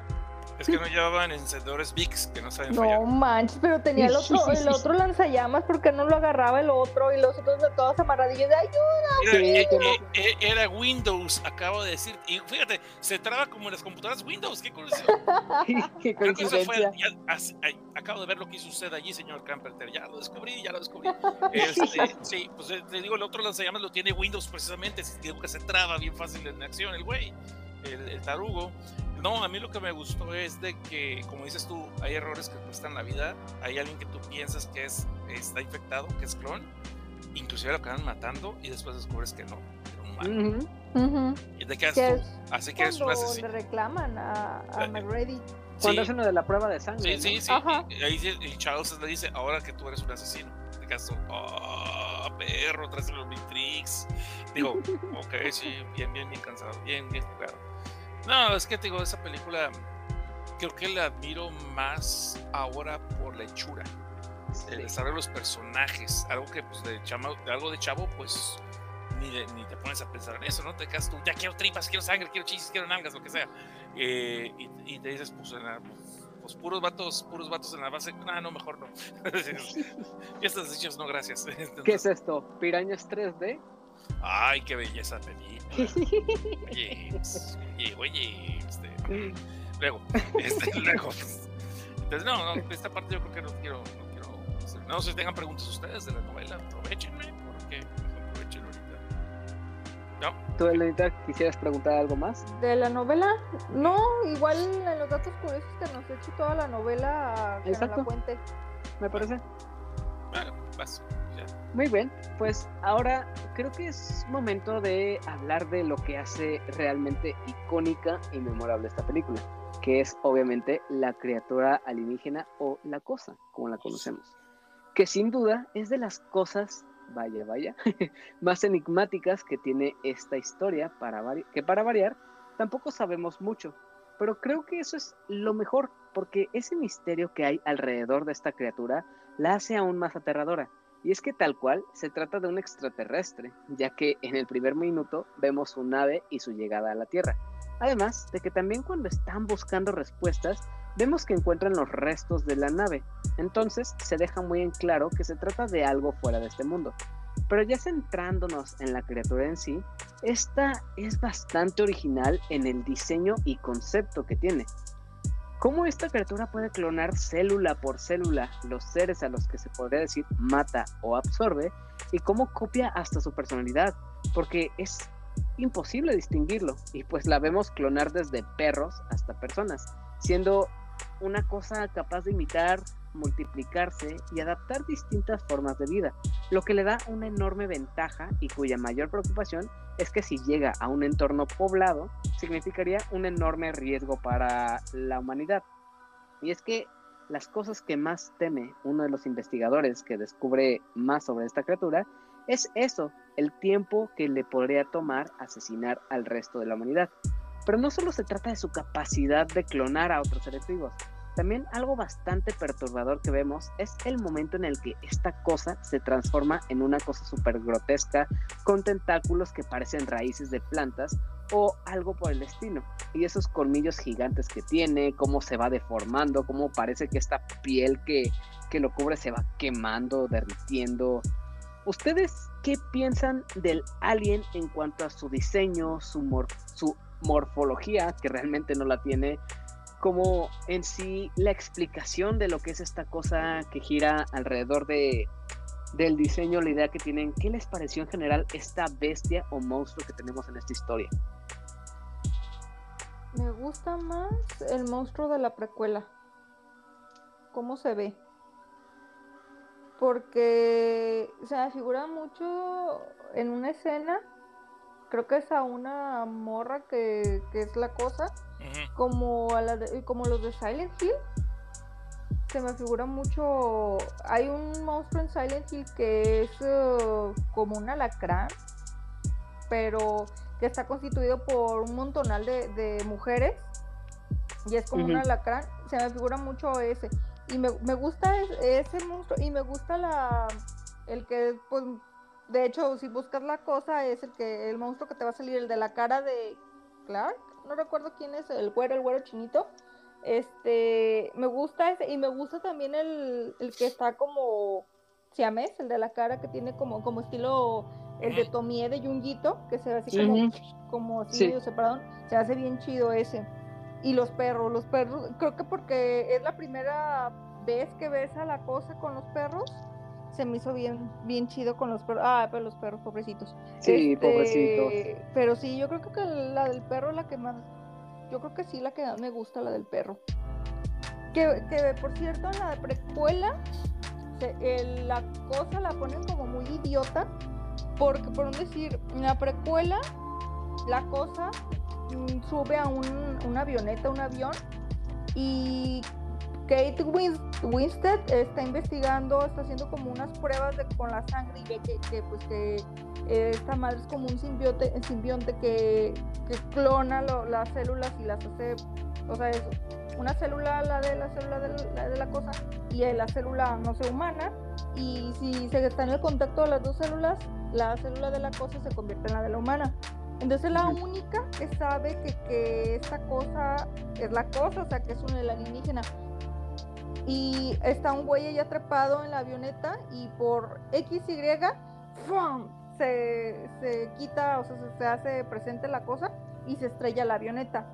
O sea, dices, ¿por qué, por qué, por qué la cosa tuvo que Ah. aparecer como la cosa? te respondo. A ver, porque A yo ver. me ¿Qué quedé, pasa? maldita Yo- sea. Ok, aquí está, aquí está, aquí es la situación. La noche anterior apareció la cosa. Matan a Ajá. una, matan a uno de los noruegos y el otro es, quedó de testigo y queda todo traumado y se empieza a sentir mal y se empieza a Sí enfermar se quiere ir. y se quiere ir Ajá. y lo van a llevar lo que son el eh, Edgerton, bueno el actor se llama Edgerton, bueno Joel eh, Edgerton. sí, ujú. Joel Edgerton, eh, de lo que es el otro, muchacho- bueno, lo que son los pilotos originalmente, porque era, un- era una tripulación de tres personas, los dos pilotos y el otro que, está, que estaba roncando constantemente, el amigo, el tercero, el tercero. Ujú. El, el caso es de que se están llevando este cuate a un hospital, al campo que les digo, que también lo mencionan en la segunda, en la película de Carpenter. Ujú. mu- el- el campo Mugo, Mugo, no sé cómo se llamaba. El caso es de que ahí Eli- eh, eh, este, Mary Elizabeth, eh, la Ramona, aquí Ramona, eh, Ramona aquí- Flowers. Ra- Ramona accidentalmente va al baño, descubre un chingo de sangre y dice, ah, ya llegó la visita. No, no es cierto. Ve un chingo de sangre, pero, pero también un chingo de rellenos de diente. Ajá. Y como ella sabía que las células de la cosa asimilan, primero las asimilan y después imitan las otras células, cuando ve los rellenos de los dientes, dice, no puede copiar algo que no es orgánico. Y, y Ujú. entonces hace, suma uno más uno, y dice, el güey que está enfermo, ese es la cosa. Va y grita y, y les está diciendo que se regresen. El, el helicóptero estaba tomando. En cuanto a los otros dicen, no, pues dice que nos regresemos. Ah, pues para qué hueva, no, no, mejor el rato. Y el vato dice, no, ¿sabes qué? Algo pasa, vamos a regresarnos. Ahí es cuando la cosa se delata. Ah, ok. Porque dice, no, ni vergas, no nos vamos a regresar. Pero la, pero la cosa resulta ser que no es la persona enferma, sino el tercero de la tripulación. Aquí te iba a mencionar algo. La primera película de la cosa es del 82 y el diseño está muy chingón de la criatura. Ah, sí. Pero el- el- les había mencionado el manga de Parasite, ¿verdad? Sí. Estoy viendo el diseño original del manga, que a mí me gusta mucho ese manga. El diseño original del manga no es tan igual a la cosa, aunque se parece un poquito a la cosa cuando está devorando los perros, que se abre, se- como que se florea. Sí, como en gajos de naranja, se florea. Sí, como Ujú. Demogorgon. sí, Ajá. exacto. Y, Sí. y, eh, y sí se parece un poquito al Parasite, pero sin embargo, la criatura que mencionas tú de la, de la precuela se me hace más parecida al manga de Parasite que a la de John Carpenter. Aquí como que ladrón ¿Sí? que roba ladrón. Sí, no estoy viendo los diseños ahorita, porque el manga de el manga de Parasite es del 88. Sí, Ok. sí es viejo. Nosotros vimos, nosotros vimos el, el- el anime recientemente hace apenas menos de 10 años. Sí, ah, el, Sí, eso es reciente. En el 14, el 2014, tres años después de la precuela. Pero el manga es del 88 al 89. So, entonces aquí está lo que es curioso. Aquí podemos ver que una inspiración agarró inspiración de otra inspiración. Sí, el de Margot no es, el de no es un fusil de parásito. ¿eh? El de Margot a mí no me pega, a mí no me pegan, güey. Porque es humanoide y camina, porque es bípedo y camina, o sea, nomás es la cabeza que cambia. Y la cosa no cambia toda su estructura, todo su cuerpo. Sí, toda su morfología es diferente. para ser un predador perfecto. Eh, bueno, te digo, ese es el concepto de esa, por eso pasó. Y de hecho, de allí, lo- por eso desconfían de los dos pilotos, porque el helicóptero se, el helicóptero se estrella. ¿Y quién chingados va a sobrevivir a eso? Y no nomás uno, sobrevivieron dos. Ajá. ¿Sí? Y ese, es el, el parte del misterio. Y después, cuando aparecen, este, se escabecharon, aparentemente este, se deshicieron de uno de los noruegos, de, de, de Lars Ujú. y no sabemos nada de Lars hasta el mero final de la película. Entonces digo, no, sí, sí, son, son los duplicados, se los cabecharon, pues lo mataron. Que es el único que no habla inglés, el pobre. Mm, Exacto, exacto, que es lo que es lo que me gustó. pues, sí. Es que tenía que hacerlo así porque es el vato que salió en la primera película Ajá, que de, de- de-. Thing, o sea, y, y- y- ok, ya me. Y Sigan fíjate, ustedes. fíjate lo que no me gustó de la precuela, Ujú. eh, este recurso de que el monstruo está detrás de ti y tienes que voltear lentamente porque lo sientes. Ah, ese se me hace como que no, o Ah, sea, eso ya es, es efecto de Hollywood ya. o sea, Sí, sí, eso ya es sí, otra sí, cosa. ese, sí, pero o sea, notas, aquí- notas la diferencia entre la del 82 y, y esta del 2011 ujú. y se siente que ese recurso es muy nuevo. O sea, porque en la del 82 ni chance de voltear lentamente era atrás, vámonos. De, de hecho, al final, el del 82 hay un final donde, al, en las- casi al final, Gary está poniendo los explosivos y está, él, él está en su rollo, está poniendo los explosivos y de repente detrás de él sale Blair, que ya sabes que es, que, que es- que es la cosa. Ajá, la Pero cosa. sale Sí. como Blair, sale como Blair. Y sin embargo, sin hacer Sigue humano. ruido de, si- sin hacer ruido de penazo, a la forma que sale te espantas, cabrón. Ujú. ¡Ah, la madre! Y dices, ya valió pito. Y sí, ya, pues ya después se maniobra. Quería decirte aquí, desde tú mencionaste esta secuencia. Cuando sale lo de aquí, aquí es donde podemos ver que ya hay dos cosas. La Ajá. morra, sí, la morra, Val, Ujú, creo que se llamaba Valerie, Val, no y, y el, y el otro, el, Y el otro güey, el, el el de tercero. la tercera tripulación, el de la Ujú. tripulación. Sí, entonces digo, a mí me gustó, güey. Y que acá en la precuela vemos de que, No, se, es que sí es muy puede, buena. se puede como separar la, la cosa. Porque se ve como, como una manita que se, y en la del 82 creo que no, no se ve que, que se separe la cosa.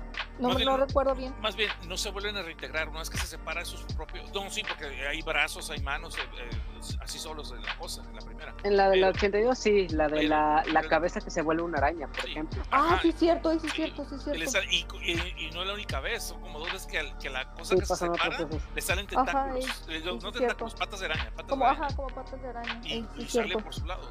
No, y en lo que sí en la precuela hay una secuencia donde son dos manos que se separan y luego se vuelven a juntar. Ajá. Eso sí, yo me quedé, ah, cabrón, o sea, pues que no Eso es nuevo. cosa- Sí, estuvo chido. Ah, aparte de eso, bueno, si quieren hablen de, ahorita al final les cuento un bien importante, bien interesante de, de- de por qué de las tres películas no se hace una. Ah, No se los cuento, sí, voy a contar. Ok, Pero ¿va? eh, si quieren continuar ustedes, continúen ustedes. Muy bien. Es que voy a A abarcar mí- todo el pinche programa, güey. Esa es la idea, hombre. No, tú, tú date, tú, tú aprovecha. Ok, da- denle ustedes y ya te les cuento esto. A mí algo que también me sorprendió mucho fue la cantidad de transformaciones que tiene este, este alien. Estamos hablando de una película de 1982, donde no había tantos recursos para crear o hacer cosas distintas. Pero aquí se la vol- volaron con la creatividad para hacer este monstruo. No entiendo en qué cabeza cabe crear un tipo de monstruo de este tipo. Y de hecho, su diseño es bastante original y es algo que no se ha visto antes y ni recientemente, más que por ejemplo en esta, esta inspiración que hay en Parasite, en el manga o en el anime. Y todas estas transformaciones tan retorcidas, algo genial de ellas es que, si se dan cuenta, las múltiples transformaciones que vemos en la del 82, ninguna es idéntica a la anterior, todas son diferentes y son diferentes en muchos factores. Y en cuanto a las cosas que pueden hacer, también es muy distinto. Y no importa si es pequeña, grande o qué tamaño tiene la, la- el alienígena, eh, las formas que tiene son bastante retorcidas y muy extrañas. Y va desde el perro mutante a otra bestia con varias cabezas, así como siamés, a un hombre con un estómago con colmillos gigantes, a una cabeza araña entre muchas otras transformaciones. Entonces, aunque sea el mismo monstruo, las formas que pueda ad- adoptar son bastante variadas y aterradoras. De todas estas formas, ¿cuál creen que sea como la más memorable o, o la que más les impactó verla? Creo que la más memorable, como creo que en cultura pop o en la mente de todos, es la de la cabecita esta de... Te digo que no me acuerdo cómo se llama el personaje. El del güerito. Norris, es Norris. Ah, es como que, igual como te decía, buscas la cosa y es la primera imagen que te sale. O la portada o es ese, ese mono. Creo que como que es el más icónico. O el, ma- o el más conocido. Es uno de ellos, sí. Es uno de ellos, sí. Eh, a mí en lo personal no, güey. este, todas. Te voy a ser honesto, no me acordaba de la más cabrona, la que es un torso completo y luego después Ay, una esa cabeza. está bien. Sí, está Esa no me acordaba macabra. hasta que la revisité ahorita y güey. Yo también, Sí. como dice Elenita, me acordaba más de Norris, la cabeza con, los- con las patas de araña, de los Sí. perros fusionados, la del final, la masa del final, después el de otro, nunca me acuerdo ese nombre del vato, el vato que siempre andaba fumando un chorro de marihuana. El, el que Ay, trae, sí, que trae la- que trae el Ya chaleco sé de cuál. Levi's, el chaleco de mezclilla. Ese ¿De cabrón- ¿Windows? No. No, no, No, no, no, es Windows, otro, no, es otro. Este. mm, Ah, no sé si es Dutton. No, no me acuerdo, es que sí, nunca me acuerdo ese nombre, pero no es Windows. Es, eh, el vato es el único que trae un, un, cha- un chalequito acá del Levi's y trae siempre fumando Ay, ya, rayitos. ya. Entonces digo, pero ese vato- es el que siempre. Ah, es el que dice, What the fuck, cuando sale la cabeza con los Sí. Ajá. Sí, ese. Entonces, entonces, ese vato también cuando le toca también está en su diseño bien, bien, maria- Eh. bien maniacón, pues. Y, y lo que yo creo que está interesante es que, que la cosa no son repetibles. Ok, so- es de la misma especie, pero no puedes decir, ah, es que se fusionó con tal persona. No, es como se le pegue su rechingada gana. Sí, Aunque se está fusionando con un humano y no está siendo bípedo, no está, está con perros y no estás como en la misma forma de, de- de- de- no, es muy distinta. O sea, no importa con qué te fusiones, como que no sé si será cuestión de masa, cuestión de dónde te alcanzaste a agarrar del otro organismo, cómo lo asimilaste, cuánto tiempo tenías, ¿me explico? Pero yo sí estoy diciendo que aquí Junjito y el de Parasite tuvieron acaso sus sueños húmedos cuando vieron esta película, güey. A mí no, Sí. a mí no me la pegan, güey, ¿eh? Junjito, Pinches dañados también. pinche Junjito lo respeto y todo, y es mi ídolo y todo, pero no mames, o sea, de hecho, la, de hecho aquí en la de la cabeza de Norris con las pataditas, si te pones a ver bien, se ve como Miggy de Parasite. Los ojitos saltones como caracol. Sí, no lo había pensado. "Oh, Sí, fuck". es cierto. O sea, no, es que te digo todos. No, no, no. Está, está increíble que nadie ha sacado unos monos tipo de McFarlane, la colección de McFarlane, de dos, tres Ajá. Porque No, y estaría genial. sí, estaría se venderían eso. pero de huevos. Sí. Yo tengo No, una duda. hombre. Dime. Ajá. Hay un, por decir, hay precuela, está la del 82, pero habrá, bueno, no sé, habrá o, o hay una película donde la cosa salió de ahí y ya hizo su desverige por otro lado. No me queda claro El con cómic, el cómic. ¿no? Como no, dices. el, del nor- el de los, eh, el de los nórdicos. No me queda claro si es el mismo alienígena o es otro alienígena. Por lo que no me hace sentido es porque eh, la historia de la cosa es en la Antártica y los noruegos, o sea, No tiene nada que ver ahí. no tendrían por qué estar allí en ese tiempo. O sea, en, en Ujú. este de la Antártica lo entiendes porque ya hay aviones transatlánticos y un chingo de cosas. O sea, los nórdicos están en el polo norte, no en el polo sur, es lo que quiero decir. Ujú. Ujú. Ahora, eh, y ahora, se supone que la nave tiene eh, 10 mil millones, no, 10 mil años congelada. Que por pruebas de carbono y otras madres eh, descubren eso, 10 mil años. Y el, el animalejo supuestamente, pues en, en cuanto salió del cho- chocó, no chocó, le chocaron. Entonces el vato salió acá y se quedó ahí congelado como Bubulu, como Han Solo, pues. Pero. Sí. ¡Woohoo! Ah, no, esos son los pingüinos.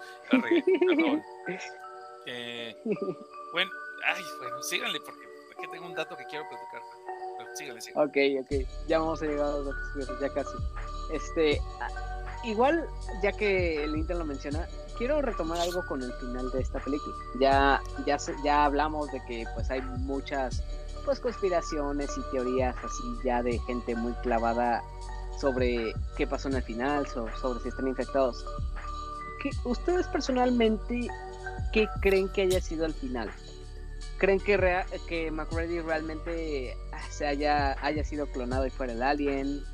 o, o que el, el otro que sobrevivió fuera el, el- el otro alien. Charles. Personalmente, ¿qué piensan ustedes? ¿Cuál, cuál creen que haya sido?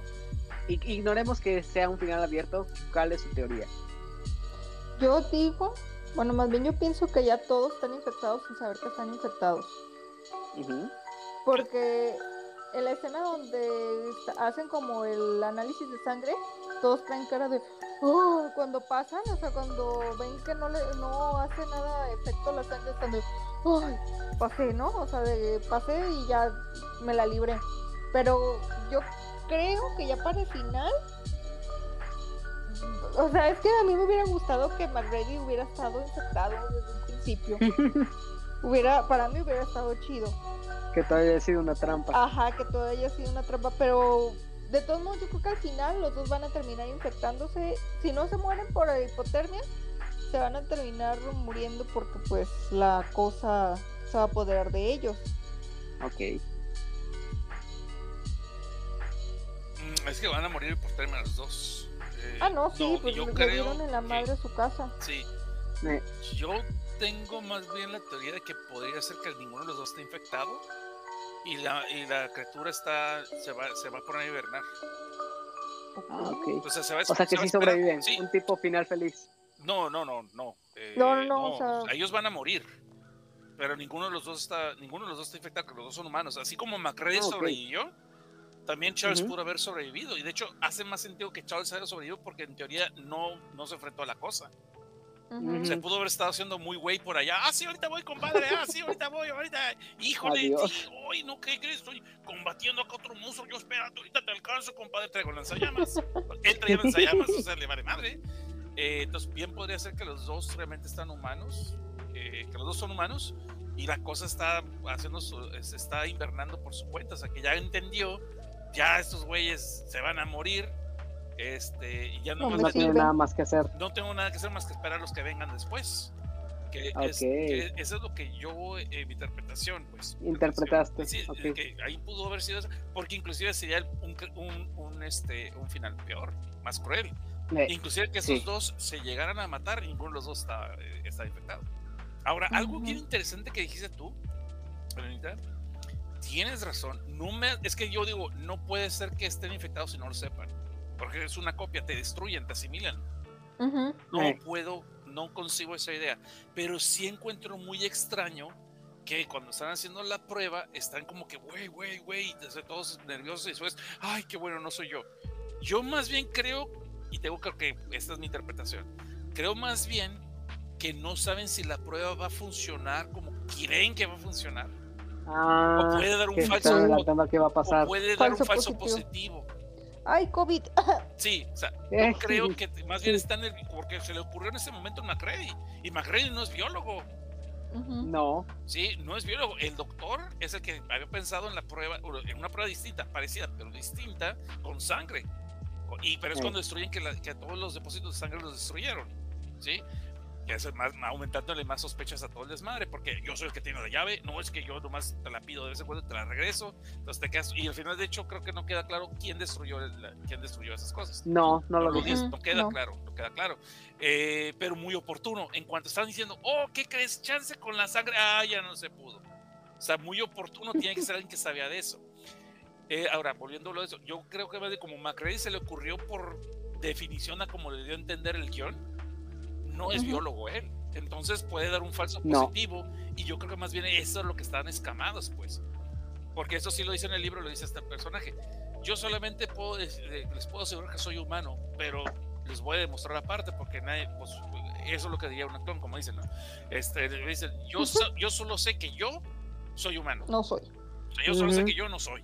Y por eso, en base es como que, y por eso él también se corta y hace la prueba, se prende para demostrar que si yo, yo no salgo es que no soy, y si los que no salen tampoco son. Entonces, está, y si les funcionó que uno de ellos reacciona, ¿no? Pero, Ujú. este, pero, te digo, pero más bien yo creo que, mi, a mi forma de entender, es porque tienen miedo que vaya a ser un falso positivo. Como inclusive cuando matan a Clark, piensan 100% que es él, y no había ninguna prueba, hasta que, No. hasta- ajá. no había pruebas ni de que si era o no era, hasta que ya que murió, ya que lo mataron, le dio un, un pinche tiro de gracia en la cabeza, ya, met- No, ya mete el cautín en, el, en el- la sangre y ve que siempre no. Entonces, te digo, más bien creo que es por allí, pero yo no creo esa idea de que no saben si están infectados. Yo creo más bien tenían miedo que no fuese positivo. Sí, tiene sentido eso.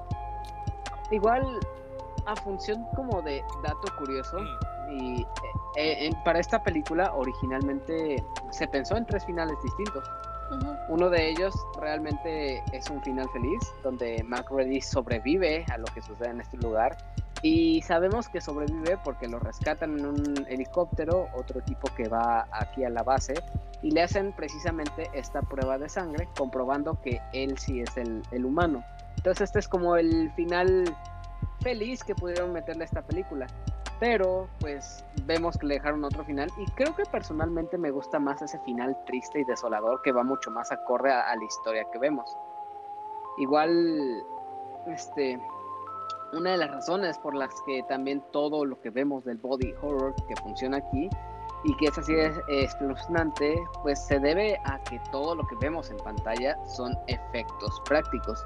No hay nada, absolutamente nada que sea animado por computadora, lo que realmente le da una mayor autenticidad a lo que estamos viendo. Además de que imaginar cómo hicieron cada una de las prótesis, las criaturas y sus transformaciones con efectos totalmente prácticos es algo verdaderamente sorprendente. De hecho, algo que puedo decir es que la, la precuela del 2011 sí usa efectos digitales para las escenas, pero eso, como podemos ver, no funcionó del todo para hacerla sentir como, como algo que pueda mantenerse en la actualidad. De los efectos, ¿qué, qué les parece? ¿Cómo, ¿Cómo, los vieron? ¿Qué, qué, ¿Cómo creen que hayan perdurado tanto hasta este momento? Es que están hechos con amor. sí, básicamente. Es que no, creo que no, es que ahorita creo que usamos y nos apoyamos o creo que ya dependemos mucho del CGI, que ya no Sí. le echamos cabecita ni creatividad, como, dices, como que dices, ay, ahí está, ahí está el CGI, ahí está la compu, casi casi ahí, hay que me lo resuelva ella. Y antes era de no, échale coco y échale creatividad y, y échale ganas para que te quede chido porque pues, no, no tienes otro recurso más que la imaginación y tus manitas. Y ahora no, ahora somos muy dependientes de eso. Peor, Entonces- pero con la IA. Exactamente. Ándale, con la inteligencia artificial ahora. Esa, o sea, yo creo que a partir de, yo creo que de ChatGPT y todas esas madres que vayan a salir, creo que cada vez la- las películas van a estar decayendo en cuestión creativa, por- porque pues vamos a depender mucho de eso, o vamos a- nos vamos a inutilizar hasta cierto punto de nuestra imaginación. Porque vamos a decir, ay, no, qué hueva, mejor que lo haga esa cosa. Ujú. Sí, este, algo que muy, muy interesante que dijiste tú es de que no podían contar con lo de que lo voy a arreglar en postproducción, porque era, cos- Tenía que quedar eh, bien era, costosísimo, no era accesible y no era muy buenos resultados tampoco. Entonces tenía que hacer efecto práctico, maquillajes y chicles, en este caso chicles. Eh, y, siguen. Es que algo que sí extraño de los de cuando comprabas las películas en físico es que venían los, los las eh, eh, ¿cómo se llaman? Special features. Como el detrás de detrás de las cámaras, sí, el detrás de las cámaras. Ahí, así es como supe que eran chicles, porque lo- ahí salía el aspecto de cómo lo hicieron y todo, y lo estabas viendo, y, con- cómo grababan y todo, todo, y cómo les salió, que fue también parte chiripada, ¿eh? Ah, y, y- y eso lo extraño mucho, cosas que con el stream es muy raro que encuentres la película y los special features en stream. Shudder. Shudder, patrocíname, Shudder lo está haciendo en algunas películas nada más, pero que puedes ver la película y después ves aparte como el video aparte de cómo se hizo tal escena o lo que es el documental. Pero eso en parte también porque los estudios ya no quieren pagarle a los directores y productores que hagan esos, esos documentales, esos mini documentales, porque no los quieren pagar. Entonces los, los otros, por si no les alcanza la lana con lo que le pagan, pues menos para poner su bolsa, ¿no? Y es algo que se está Sí. perdiendo con el, aparte que se está perdiendo en formato físico, también se está perdiendo la- las buenas tradiciones de lo que es el detrás de las cámaras, que a mí rara vez me gustaba verlas, pero los efectos especiales siempre eran los que nunca dejaba pasar cuando tenía las películas. Y The Thing era uno de los mejores que tenía. Ahora, esta película le metieron, según tengo entendido, 200 mil dólares de puro efecto especial a la máquina, a la, a la- a la- película, cosa que no era algo usual, que sí, sí le, como quieren decir, le metieron galleta, entonces tenían cómo, y aparte de que tenían el ingenio, porque como dice Lenita, te tiene que quedar bien frente a la cámara porque después te chingas, o sea, después se va a ver peor. Entonces tienes que Sí. usar uso de iluminación, cortes, edición, y ahí mismo el director y el editor tienen que darse una idea de cómo se va a ver, y aparte del efecto especial, esto le va a todos los efectos especiales. Y no había como ahorita que lo ponen en, en postproducción, te lo van a maquillar, te lo van a arreglar. Y de ahí lo arreglaban, Sí. ajá. Y que seamos honestos, los efectos especiales por computadora, salvo pinches películas como El Creador o algo así, pues no tienen, no le sale, pues, le falta alma, se, se No. nota, pues. Sí, se ve chafa. Se ve Sí, chafa. sí se ve muy mal. Salvo para el año, pero bueno. Entonces, me, me estoy, cur- me estoy curando en salud antes de que me lleguen los madrazos. Por último, ya para ir cerrando, falta hablar de la música, que como ya dijo Gosnar, es de Ennio Morricone. Y algo que me dio bastante gracia es que cuando estrenó la, la, estrenó la película, la banda sonora de The Thing fue nominada a los Razzies, que son los premios que otorgan a lo peor que llega a ver. ese año. ¿Qué? No, Sí, no, perdón, sí. perdón, perdón. What? What the fuck? no sabía eso. Sí, no eso no lo sabía. Dentro de los datos que puedo encontrar fue que fue nominada a los Razzies precisamente por Poca eso. madre, güey. Qué poca madre. Sí. Y de hecho, si piensas de ti, no sería lo mismo sin esa música al principio, cómo se escucha la tensión desde la primera escena. Y que, oye, Otra y- cosa y que te vuelvo a decir, no sé por qué John Carpenter no la hizo, la música, siendo que si te fijas son parecidas. Fíjate cómo Sí. empieza, quítate de Halloween lo del pianito, pero fíjate. Ton, ton, ton. Eso es Halloween, antes- no el tema de Halloween, sino eso es música Halloween. Y la, la cosa es la misma. O sea, inclusive el sintetizador, inclusive cosa que no Morricone no sabe conseguir. Sí. A la madre. Tan No, y ahora imagínate también. todo eso para que llegara a los Razzies. No, sí estuvo bien pasado. Otra cosa también que se me hizo interesante es que aunque se puede decir que la música es de Morricone, también obviamente con este parecido que hay, John Carpenter tiene muchísimo de influencia dentro de ella, ya que él quería que sonara de una manera muy específica y que terminó siendo lo que podemos escuchar ya en el resultado final. Aquí les pregunto, que realmente no creo que, que piensen que, que haya sido una mala banda sonora como para que esté nominada a los Razzies, pero ¿qué dirían ustedes de la música? es indispensable. Creo que es la que te sumerge hasta cierto punto en la atención. O sea, ves a, a todos eh, ya en modo paranoia y oyes esa mu- musiquita de tensión que de hecho la musiquita se hizo como conforme a los latidos del corazón. Ajá, también. sí. Cuando em, supuestamente lo que investigué, que Ennio Morricone trató de hacerla lo más parecida a, a música que era Carpenter, eh, él trató de hacerlo lo más parecido. Entonces, Carpenter, l- su música, l- su base, creo que, bueno, no creo, eh, su base es uh, mediante los latidos del corazón, que era eh, igual como lo dije el año pasado. Todo, todo lo que sea disonante o desacorde al corazón te altera. Entonces ac- acá, para crear como más tensión en Ennio Morricone, agarra la, la de base el ritmo del corazón, pero lo que hace es de que lo, lo pone en una frecuencia como cuando estás muy estresado. Pues si te escuchas el corazón cuando estás estresado no, no es tu, tu, tu, tu, tu, tu, no, sino No. que es tu, tu, tu, tu, Es muy rápido. Irregular. Ajá, es muy irregular. O cuando estás muy cansado o, o sobreagitado, tu, tu corazón no tiene un ritmo. Tu, el ritmo es muy, muy en, de, arrítmico, ¿no? Sí, arrítmico.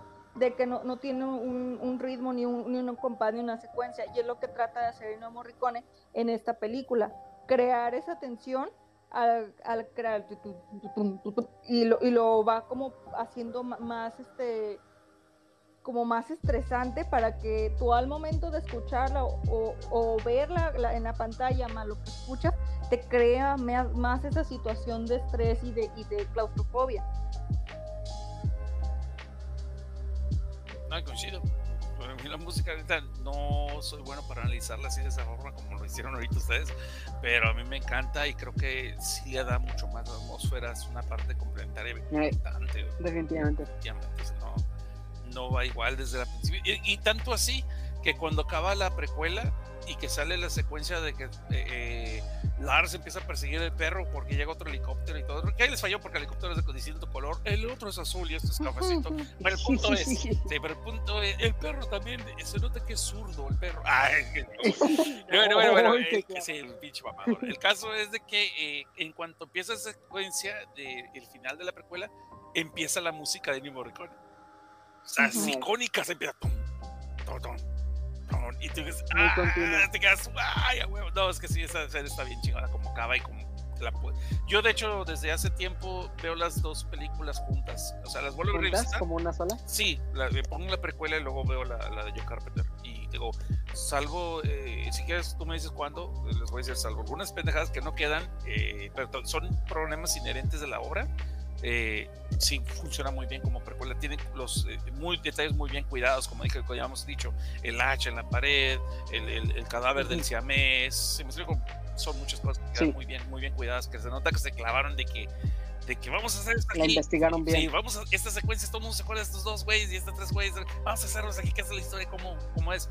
De hecho, ahí conoces al personaje que acaba siendo degollado, que se, se suicida, se degolla él solo, que se degolla en, en, la, en, la, silla, en la silla de, de controles. Pues bueno, creo que con eso ahora sí ya hemos cubierto todo lo que puede decirse de esta película. Así que creo que es buen momento de tomar una pequeña pausa para después pasar a los datos curiosos que haya sobre esta película, lo que reste de mencionar sobre algo que sea interesante de la novela y pues obviamente nuestras conclusiones, la sección de preguntas y mensajes y los saludos. Así que después de una breve cortinilla, continuamos con este episodio. Pero déjame, abrir Entonces... la, déjame abrir la página de Wikipedia, güey. ¡Ay, perdón! eso todavía no, Ay, eso todavía no. Entonces, enseguida volvemos.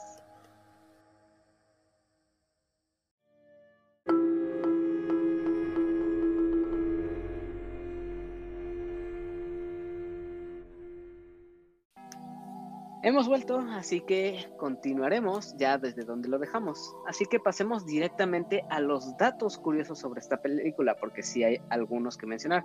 Así que dejaré que Elenita nos cuente sobre estos datos que haya encontrado. Y ya si Cosnar o yo tenemos algunos otros datos, los mencionamos ya después de Elenita. Así que cuéntanos, ¿qué encontraste? Pues mira, eh, es una película de terror y ciencia ficción estadounidense de 1982, dirigida por John Carpenter, como ya lo habíamos dicho, y escrita por Bill Lancaster, que igual ya habíamos dicho que está basada en la novela de 1938 de John W. Campbell, eh, Who, Who, Goes There. Uh -huh. La película empezó con un chingo de pedos legales en cuestión de propiedad uh, legal de autores y eso empezó, empezó pata, pata, con la pie, con el pie izquierdo. Por los derechos de producción y de, y de guion llegaron a pertenecer a los productores David Foster y Lawrence Truman. Pero para que llegaran a ellos fue toda una odisea. Quisieron hacer la nueva versión, que quisieron hacerla como más adaptada fielmente a la novela. Llegan a Universal con, con esta idea de, oye, queremos hacer esta, esta película pero Universal les dijo, ok, sí te lo acepto, pero hay un montonal de problemas y de trabas legales en cuestión de, de los derechos. El primero era el derecho del guion. Pertenecía an, anteriormente a dos, a dos este, guionistas que ellos no estaban interesados en volverla a, como a lanzar ni nada. O sea, ellos querían ahí archivar el, el guion. Para evitar igual los conflictos, Universal compró eh, los derechos del guion, pero cuando eh, quieren comprar los derechos del guion, se da cuenta Universal que también este, pertenecían los derechos de producción a un productor llamado Wilbur, Wilbur Stark, que también se lo compraron a él y ya poniendo en orden Universal todos estos derechos de, de producción, de guion y eso, ya fue cuando empezaron a, a, hacer la película. Pero de esto duraron un tiempecito en cuestiones legales, conflictos, disputas, de que sí, que no, que, que tú, que yo. Duraron tiempo en que Universal acaparara todos los derechos de la película. La producción comienza en 1976 con, como una fiel adaptación de la novela después de de la película del 51 de La Cosa del Otro Mundo. Eh, la cosa pasó por varios directores y escritores, cada uno con diferentes ideas e enfoques de la historia. Al principio se tenía en cuenta a Carpenter, pero por ser en ese momento un director eh, independiente y que acababa de hacer una película de terror cómica, de comedia terror llamada Dark Star, Dark Star, sí, Dark, Star. Dark Star. que era súper de ultra bajo presupuesto, entonces lo desestiman como que dijeron, no, pues este güey nada más sabe hacer cochinadas, ¿no? Este no. Entonces recurren, eh, o sea, lo desestiman, le, lo avientan a, a John Carpenter y le dicen a Toby Hopper, sí, Toby Hopper, que era un director popular en ese entonces, que fue el que hizo la masacre en Texas. Él se une a la producción de Universal y empieza pues, a meter ideas, a hacer esto y el otro. Les muestra el guion y todas las ideas que traía y Universal dice, mm, pues no, mi ciela, no me gustó tu idea, no, sale, bye. No, no, no, lo despidieron, haz de cuenta de que hoy llega con su carpetita de, oiga, patrón, este es mi guion. Y Universal, pues te me vas, mi ciela, porque no me gustó. Así. Después, el posible director fue John Landis, pero no se concretó nada y la película se archivó por un por cierto tiempecito. Y eh, se archiva por un cierto tiempo porque parece entonces Universal dice que la audiencia no estaba preparada para películas de aliens o monstruos espaciales. ok. Llega 1979, sale Alien, y eh, sale Alien y Star Wars, y Universal dice, ahora sí, la, la, la audiencia ahora está sí les preparada conviene. para, para, ajá, para cosas así de películas ¿Se, de, de- ¿se acuerdan que hace dos meses no estaban preparados? ¿Qué Ajá, crees? Pues ahora sí. Pues, y le dicen, no, pues ahora sí. Entonces van otra vez con John Carpenter y le dicen, oye, te venimos a ofrecer otra vez la película. ¿La quieres? Y John Carpenter en ese momento le dice, pues no, no estoy interesada, no se me antoja. Ya me batieron una vez, dos veces no me batieron. Aguántense. Ajá, A- aparte que él estaba ya llorando y limpiándose sus lágrimas con dinero de Halloween. exactamente. Ajá, Así, sí. ay, ay, ¿por qué? me duele su desprecio, todavía me duele ¿Qué habrá que pasado? rechazado, Sí. Entonces le dice Universal a Carpenter, güey, léete este, esta novela, esta novela está basada, o sea, queremos basarnos en esta novela para hacer la película. John Carpenter lee la novela y queda fascinado. Entonces, queda interesado, pero él no quiere hacer un remake de la del 51, sino que quiere hacer una que sea más parecida a la novela. Ok. Una repre- reinterpretación. Ajá, una Ujú. reinterpretación. El guion de la nueva versión fue escrita por Bill Lancaster, hijo de Burt Lancaster. Que a, di- a diferencia de, como habíamos dicho, de otras películas, John Carpenter no crea la banda sonora, sino que la asume eh, Ennio Morricone. Ujú. La, como ya también había dicho, la música de Morricone trata de imitar a John Carpenter, optando por sonidos minimalistas. Para el papel de, de se le ofreció a un montonal de actores. Empezó con Jeff Bridge, Jack Thompson, Christopher Walken, Tom Atkins, Harris, Scott Glenn. Pero ninguno le, le interesó el papel, todos lo desecharon. Pero Carpenter vio a Kurt Russell porque Kurt Russell, más bien, Carpenter eh, le comenta a Kurt Russell de, de esta película y Kurt le empieza a decir, ay, estaría bien chido que le pusieras esto y que le metieras esto. y le empieza a dar muchísimas ideas a Carpenter. Ajá. Entonces, como no encuentra un perso bueno, pues sí, un personaje o- para ese para ese rol de, del prota, le dice a Kurt, oye, ¿qué te parece si, si tú la haces? Ya hemos trabajado juntos en Escape Nueva York, tienes ideas, me has dado ideas, tú ya estás empapado en el papel, ¿por qué no te vienes? Y Kurt pues dijo, pues jalo, jalo. Ah, bueno. Las primeras escenas se realizan en un glaciar cerca de Juneau, Alaska. Las, las escenas después las escenas interiores fueron filmadas en los estudios Universal en Los Ángeles, los cuales fueron aclimatados co- como el- la supuesta teoría de- del exorcista que los metieron en un refri, algo así. Ujú.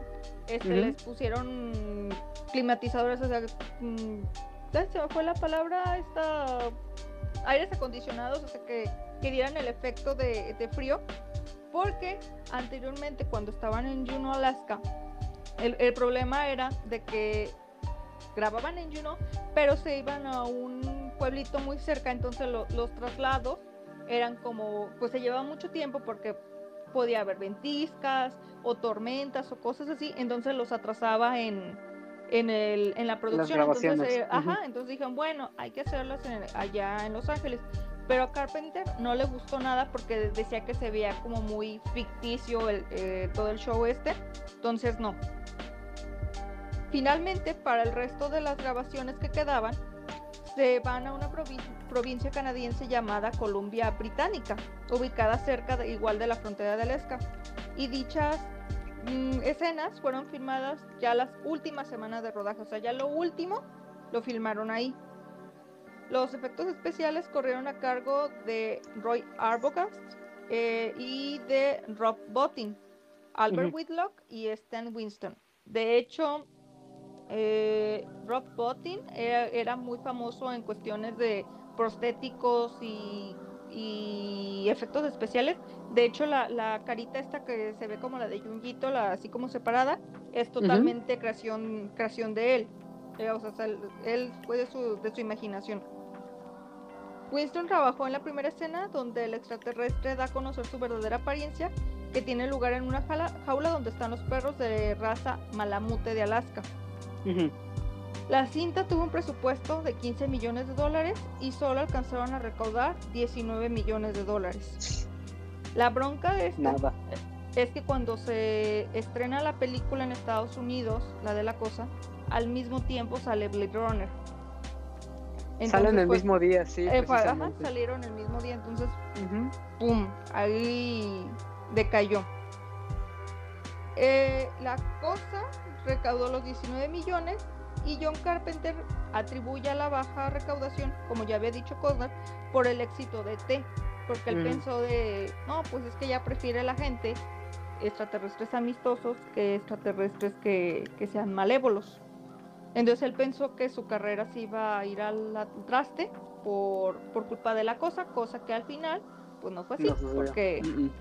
pues se hizo más eh, icónico, o sea, lo que le ayudó ahí a, a Carpenter fue Halloween. Yo Sí. creo que si no está respaldando Halloween, sí se anda yendo a la goma a Carpenter. ¿Puedo hacer una pequeña observación? Sí, claro. ¿Quién dices que era la que estaba eh, planeando distribuir eh, la cosa? Mm, Universal. ajá, Universal. Adivinen quién distribuyó E IT. Universal. Sí. También Universal, ¿no? Sí. Ujú. Entonces digo, se dispararon en el pie del caso. A ver, cabrón, ¿cómo? Sí. Ajá, De hecho, yo no sabía, yo no sabía que Universal era la de, eh, o sea, no había hilado que Universal era la de la de la cosa, fíjate. Hasta ahorita que dijiste eso. A ver, espérame. Sí. Sin embargo, yo sé que Universal sí distribuyó E.T. Y yo, ah, eran los. Pero bueno, we're in the money, we're in the money. o sea, sí, John Carpenter, ¿cómo no te vamos a pagar realidades porque perdimos dinero por una pinche película llamada E.T.? Ay, qué casualidad. Señora, aquí están las ganancias del, filme que usted distribuyó. Cállate, pendejo. Todavía no, todavía no. Diga a las dos, a las dos, a las dos, pendejo. Sí, sí. Ok, no, eh, fíjate cómo es. Eh, no, pero ya vemos, pues a la larga que pues, la, la- la historia redimió la película porque después, Exacto. así Sí, como, de culto. como Halloween 3, sí, también. Irónicamente son películas que fracasan cuando salen y después van agarrando su culto cuando la gente ya se deja pendejas, digo y está aprovechando. Y está. Y, y de hecho, pues hace la, es la, la que le da pie a su trilogía, de la trilogía este, maldita, muy buena. La trilogía del apocalipsis, sí. De hecho, yo me, me, me atrevería a decir que las mejores películas de John Carpenter son las que tienen finales que no son felices. No, La niebla sí. es muy bueno. La niebla, bueno, la niebla es un final feliz dentro de lo que cabe, pero estaba pensando en Day Live, estaba pensando en la, en la boca de la locura, estaba pensando en el príncipe de las tinieblas, estaba pensando, eh, eh, ya mencioné la de Christine, que Christine tú también, piensas que es un final bueno hasta que ves que se está empezando a mover el carro otra vez. eh, eh, Eh, te quedas, ah, cabrón, espérate, sí. Y te digo, pero bueno. Y bueno, es, es- es- no sé, una pequeña observación. Se ve que el vato tenía esa tendencia durante un rato, así como decir que, no, eh, inclusive Escape de Nueva York no es un final feliz. O sea, es un Mm, mm, final no. justo, porque el final los echa de cabeza con la grabación a la cuestión Ujú. de Estados Unidos, que es Donald Pleasence, por cierto, que es el, el, el doctor Loomis de Halloween. Y ahí está que Russell. lo ve- lo ve. Ay, Ah, sí, es cierto. Sí, sí, es cierto. Ay, sí, se me voy a, voy a agarrar muchos datos de idiotas. Alright, continúe. Perdón por interrumpir. No, ya esos fueron todos los datos curiosos de la película que encontré. Ok. Ok. Pues ahí son los datos curiosos, pero también falta que Cosnar nos hable de detalles importantes que falten mencionar sobre la novela original. ¿No quieres eh, da- dar tu primero los tuyos? De hecho, dentro de los datos curiosos que tengo, ya los mencionó el Nita, que precisamente era el estreno de Blade Runner y los, los directores que estaban pensados para Eh, y la por cierto, película. otra, otra película que no pegó cuando salió, Blade Runner. Y se, y redimió mucho después por el Squadron de la chingada, pero bueno. Ay, pero ya la, la nueva no me gustó mucho. Creo que le No perdió la esencia. No es mala, pero creo que le perdió la esencia. Además nos dejó un gran meme, que es en el que está Gosling viendo a Ana de Armas. Nos dejó un gran. Nos dejó otras cosas, güey. Entonces, Yo, Ah, yo vi en la pantalla dos grandes cosas. sí, Oh. nos dejó grandes memas, güey, pero- mamas, pero bueno. En fin. Uno queriendo conservarse y ahí van. Uno, uno queriendo ser class, classy, así, keep classy y ahí va el guacote. ¿Para qué me invitas? ¿Para qué me invitas? Ey, güey, ok, ahí va, ahí va. Esto es lo que yo quería platicarles. ¿Por qué dije que de las tres películas no se hace una? Basándonos en la historia original, Who Goes There, ¿Quién anda allí? Eh, del señor Campbell. Eh, el caso es de que eh, la historia original empieza con una, pues una junta de godines, ¿no? De los científicos en la Antártica. Y que dicen, Ujú. ¿qué creen, chavos? Que ustedes saben que estamos aquí, pues estamos investigando lo de un polo, ¿no? Que, que de repente eh, eh, se vio como un polo magnético que estaba desviando la atención de las brújulas del que conocemos como el polo sur. Pues fuimos a investigar qué es, pero nos encontramos, ¿qué creen? Una nave extraterrestre con y luego que como que como que se dio el encontronazo porque seguro estos estos sonsos no traen Google Maps y, el- y la, y la mismo y la misma ¿cómo se llama? la misma atracción magnética de los polos los desvió que por eso se estrellaron esa nave que, que, que la película que por eso se estrelló supuestamente es la teoría que ellos traen y pues qué crees y pero de los cuatro que de los cuatro cochitos que venían pues uno se salvó se salió pero pues no traía suéter porque no hizo caso a su mamá y se quedó congelado y ahí se quedó. Entonces, ¿qué creen? Pues queremos ver la nave. Y pues luego dijimos, McReady, ¿qué tenemos para excavar esta? Pues nos da hueva excavar. ¿Cómo la podemos sacar? Oh, sí, señor. Dice, oh, sí, señor Gary. ¿Qué cree? Aquí le traigo, no le vengo a vender, le vengo a regalar. Le vengo a traer unas, unas, unas granadas. Tenemos de dos, de termita o de otra cosa que no me acuerdo cómo chingados se llama. Y dice, pero la, la, la otra cosa que no me acuerdo qué chingados se llamaba va a desmadrar todo. Pero la de termita nomás va a derretir el hielo. ¿Cómo la ve? Pues vamos a usar Ok. esa. Pues vamos a usar esa, me late chocolate. Pone las granadas de termita y ¿qué creen, chavos? Pues yo creo que a lo mejor la nave extraterrestre tenía una base de magnesio en, en- en su estructura, pues porque las, las granadas termita no solamente destruyeron el hielo, sino que la nave también. Valiendo madre, pues ya no vamos a poder encontrar. Y luego, pues entre los escombros vimos que habían tres extraterrestres que no se alcanzaron a salir, ¿verdad? Pues que traían cinturón de seguridad y no se lo quitaron a tiempo. Y, y- y aquí vemos que traen pues, unos pinches motorzotes impo- imponentes que nos hubieran ayudado, pero pues ya la regamos. Pero la buena noticia es que el extraterrestre no vamos a, no usamos las granadas de termita, nomás los cavamos acá con unas cava- cavándolos. Pero pues hubo el sonso que sin querer, excavando, este, pues, con, con el pico de la- del hielo, le, pues, le dio la madre al cráneo del extraterrestre. Fíjense qué suave. Bueno, pues no se preocupen, todavía, todavía sirve, es solamente un pico, todavía sirve, todavía sirve. Y lo vamos a extraer, lo trajimos para acá, es este hielo que está aquí. Deja ser raspados, Martínez. Eso no es para, ese hielo no es para eso. Entonces, y lo vamos a descongelar y lo vamos a analizar. ¿Cómo ven? ¿A qué voy con todo este relato? Esto lo hicieron los mismos equipos de MacReady. Ya les dije que MacReady originalmente era un astrónomo, no era, no era el piloto. El mismo equipo fue el que fue encontró la nave y queriendo desenterrarla, los babosos ponen, bueno, no son babosos, ponen unas granadas que se le hicieron que eran la mejor opción, pero resulta ser que el material que no conocían de la nave parece ser que tenía reacción y que parecía al magnesio, al, al, al magnesio y le dan la madre y la destruye. La dejan servir en la nave, o sea, que te llamabas y ya nomás les queda el puro, el puro, el puro alienígena. Ellos se lo llevan el bloque de hielo y es en la, en la eh, digamos, en el Gran Imán, porque se llama Gran Imán en la base de ellos, no se llama el otro 39 como en la película. este, ahí es donde tienen la alienígena, ellos mismos lo llevaron y lo están descongelando. Por alguna extraña razón, John Carpenter dijo, me voy a saltar todo eso y voy a empezar con que ya el extraterrestre los, se, se, se, filtra la alienígena, la cosa, con lo del perro. Y cuando McCready dicen, ah, pues viene de los de aquí, los vecinos de al lado, ahí les echan la culpa que los noruegos fueron los que encontraron la, la, la, el alienígena y que a ellos se les descongeló, que es lo que vamos a la precuela. Ahora, aquí está el detalle. En, en, la película de John Carpenter vemos que están viendo unos videocassettes y ahí se ve cómo están los de la expedición noruega, entre comillas, rodeando el perímetro de la nave, arriba del hielo, cómo pone las granadas y cómo vale pito todo. ¿sí? Uh -huh. Pero en la precuela no lo hicieron. En la precuela, en la precuela está la nave, la encontraron la nave por un accidente porque estaban buscando, eh, nunca me contaron que estaban buscando, pero según yo estaban buscando una, una anomalía en el polo precisamente que es lo de la aguja, que están viendo lo de la aguja, y se encuentran un bache que el presidente en turno dijo, ahorita se los tapo en unos siguientes sexenios, encuentran un bache, se cae la eso está bien, está bien impresionante Final Selection eso, se cae la grúa donde van ellos con todo y todo en una falla y se quedan atorados porque pues, Dios es grande y el hielo los salvó, y ahí es donde encuentran por puro accidente a la nave allá abajo, si se acuerdan la precuela. Uh -huh. Uh -huh. No hay necesidad de sacarla con las granadas de, de termitas, porque no. aquí eh, los güeyes siguen excavando y sacan túneles y es donde encuentran tanto la alienígena como, el, como eso.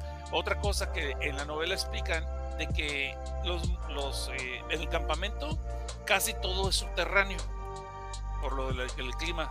El, solamente uh -huh. ciertas oficinas están al nivel del piso, lo demás es puros túneles para conectarse de un campamento a otro por, para las inclemencias de cuerpo, digo, las inclemencias de clima, y aquí no lo vemos para nada todo eso, ¿te fijas? Es importante. El caso es de lo que voy, es que la película del 51 sí vemos como la tripulación eh, que encuentra la nave extraterrestre, ellos hacen las granadas, hacen todo eso, en la original 51, y te quedas tú, bueno, entonces lo de George Carpenter está usando el pietaje de la película 51 o, o no. Ok. Sí, es que se, se, dispararon en el pie. Dije, pues si vas a sacar los noruegos, pues de perdida sácalo de la nave, ¿no? Porque estaba chido que los científicos que no saben cómo, cómo abordar esto, ellos mismos la riegan y destruyen la nave. O sea, por eso. ¿Por qué es importante? Porque por eso explica por qué la, la cosa los invade, se infiltra, pero no se escapa. Si tenía uh -huh. una nave extraterrestre, hubiera sido más fácil escaparse la, la, el, el alienígena en su propia nave. Que de hecho la precuela va por allí, ¿no? La precuela va por ahí. Sí. Y algo que, y, y sin embargo, eh, interesante es de que tanto la película de John Carpenter como la de, la, de, bueno, la de John Carpenter y la novela, es de que encierran un personaje que es Blair, que piensan que es el alienígena, y el Blair se hace como que ya déjenme regresar, que no, ya me voy a portar bien. Estoy bien, ajá. Y eso es solamente, y todo esto es pura trampa, porque él es uno de, las, uno de los este, clonados, que el cabrón con eso que sabotearon el helicóptero y todo para que nadie se pueda escapar, él está, él está eh, usando túneles subterráneos para, para agarrar todas las piezas y en secreto está construyéndose un aparato para poder sí. salir. Una eh. nave, filmente, para escaparse. En la novela es más cabrón, en la novela es algo bien chido. En la novela este, están pendientes de que no haya gaviotas porque entienden que si la cosa agarra una gaviota va a poder volar, la asimila, va a poder volar y se va y, se, y ya vale pito, pues se va a escapar. Uh -huh. Y este y sin embargo se está también lo de la, pero eh, en la novela es más primitivo lo que construye la el Blair.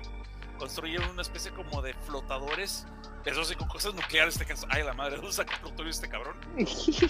este eh, eh, había, había hecho una especie de flotador que iba a poder salir también con amarrarse a ese aparato y poder salir flotando a la nave.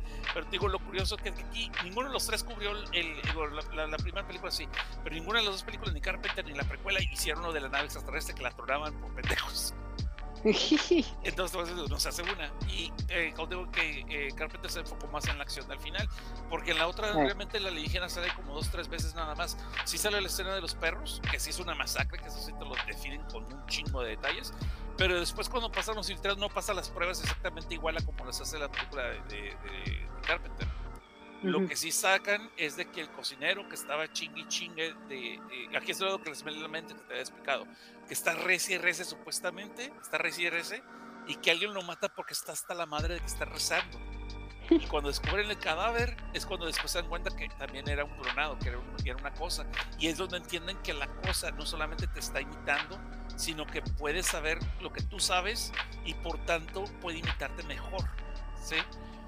Y aquí es donde empiezan estos a hablarse en clave para decir, si no nos reportamos cada cinco días, por ejemplo, cada cinco días, va a venir un grupo de rescate y va a valer madre porque la cosa los va a atacar y se va a alargar. Y sin embargo, si les decimos que, les, mandamos un mensaje que no vengan, este, la cosa se va a enterar que ya sabemos de su plan y nos va a matar a todos. Entonces, ¿qué vamos a hacer? Deciden hacer un, hacer un mensaje en clave de que, oh, sí estamos bien chidos, ok, a la fregada, acá está, pero nosotros vamos al ratito. Que eso iban a decir, oye, güey, ¿por qué dice que van a ir para acá si no pueden venir? Tenemos que ir por ellos. Y, es, y esas supuestamente las personas que lo escuchen van a entender que hay un problema, no vengan. Pero es algo que la cosa supuestamente no va a saber.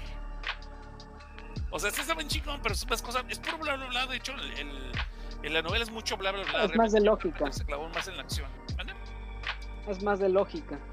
Sí, sí, sí, mucha lógica. Y de hecho, eh, aquí sí te confieso que yo no sé de esto, pero el vato que estaba eh, analizando un poquito la obra con el que estaba leyendo sus escritos, dice que está cabrón porque están hablando de un chingo de cosas de genética cuando en el 38 las cosas de la genética no estaban tan avanzadas. Que el vato, o sea, que estaba más evolucionado. El, el vato se aventó unas pinches divatribas bien cabronas que quién sabe dónde sacó la información. Porque habla cosas, aunque no dice de, de, de DNA, por ejemplo, si habla cosas de genética de las moléculas y limitaciones y los genes y, te quedas, güey, güey, güey, ¿en qué momento te... Todavía no había esto. Espérate, ¿en qué momento, güey? Sí. Entonces está chingón, por eso sí califica como ciencia ficción. Aunque sí se hizo realidad varias investigaciones genéticas.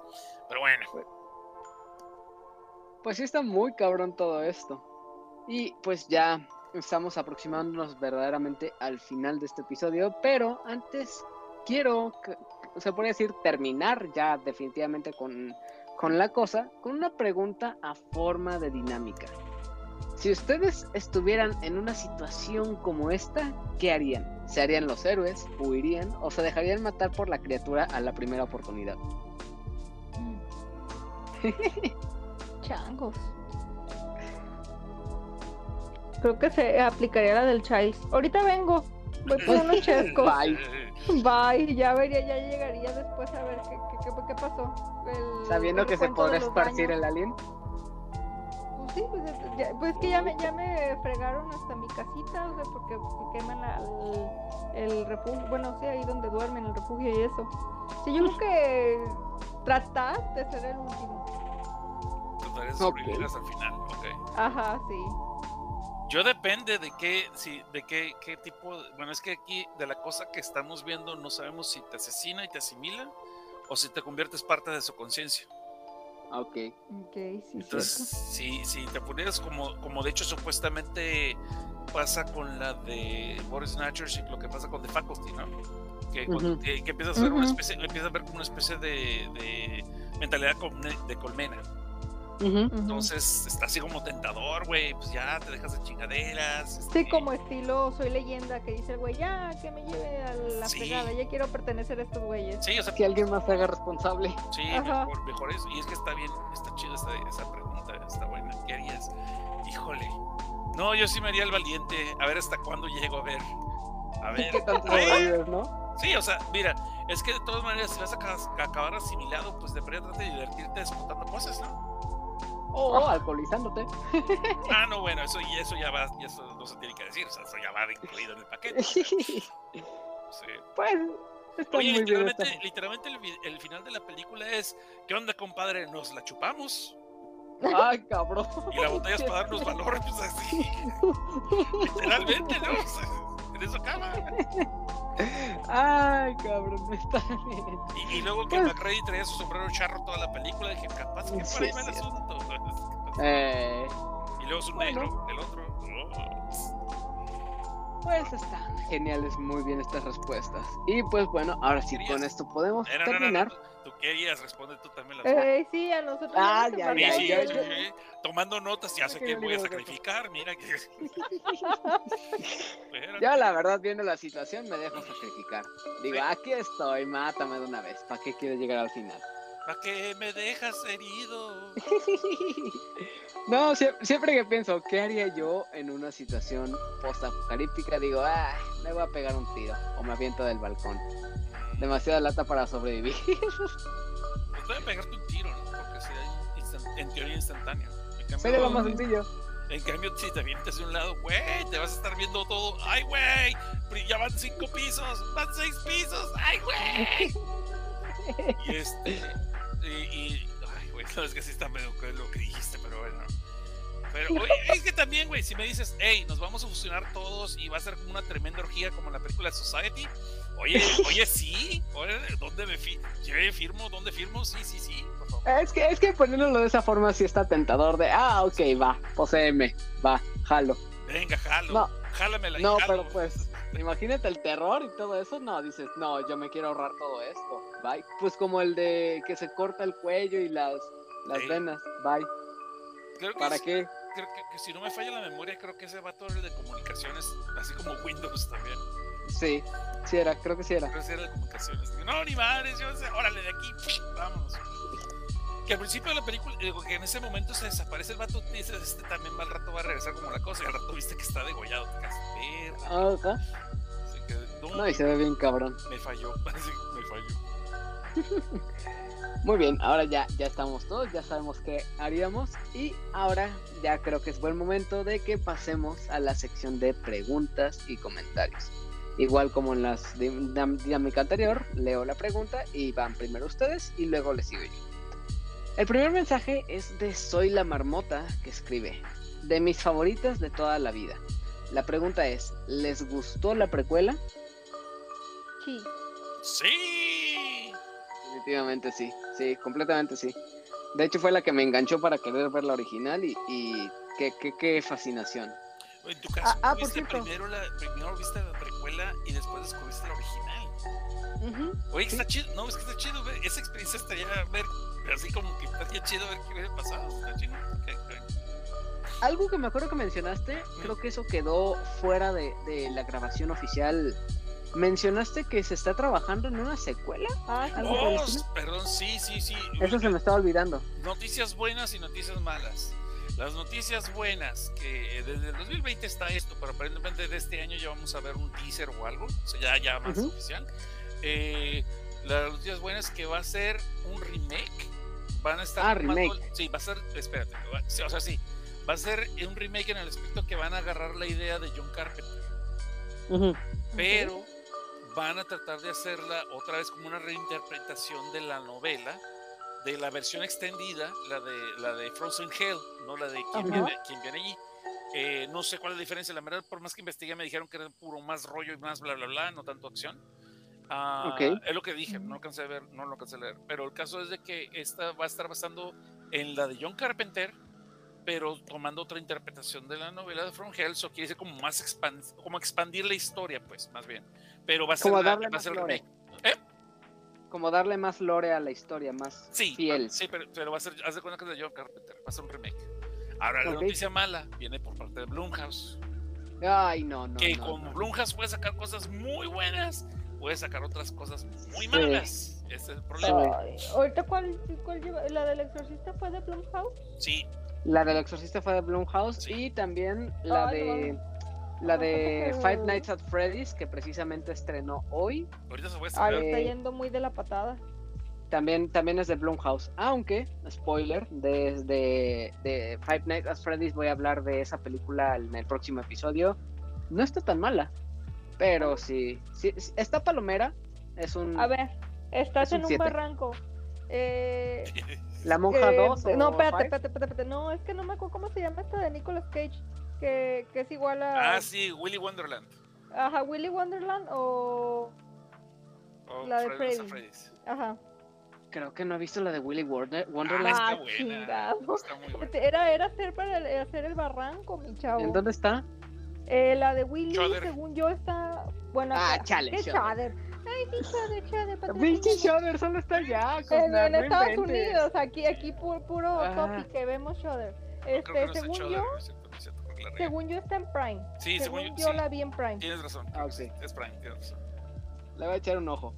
Pero si me pones a comparar, yo, yo pensaba que me ibas a preguntar de la monja 2. Si No, no, no, la... es que es muy similar el- la temática de esa de Willy. Se llama la fusil, de- se, se llama fusil, Elena. Hay que decir las cosas como son. Bueno, Es sí, un ajá. O fusil. sea, me daría mucha risa que el fusil esté mejor que la original. Pues Está estuvo interesante. estuvo Sí, está chida, está chida. Pero bueno, en resumen, Five Nights at Freddy's no fue el bodrio que esperaba. Pensaba que iba a ser una cosa muy chafa. Cabe destacar que tiene un 38% de calificación por la crítica.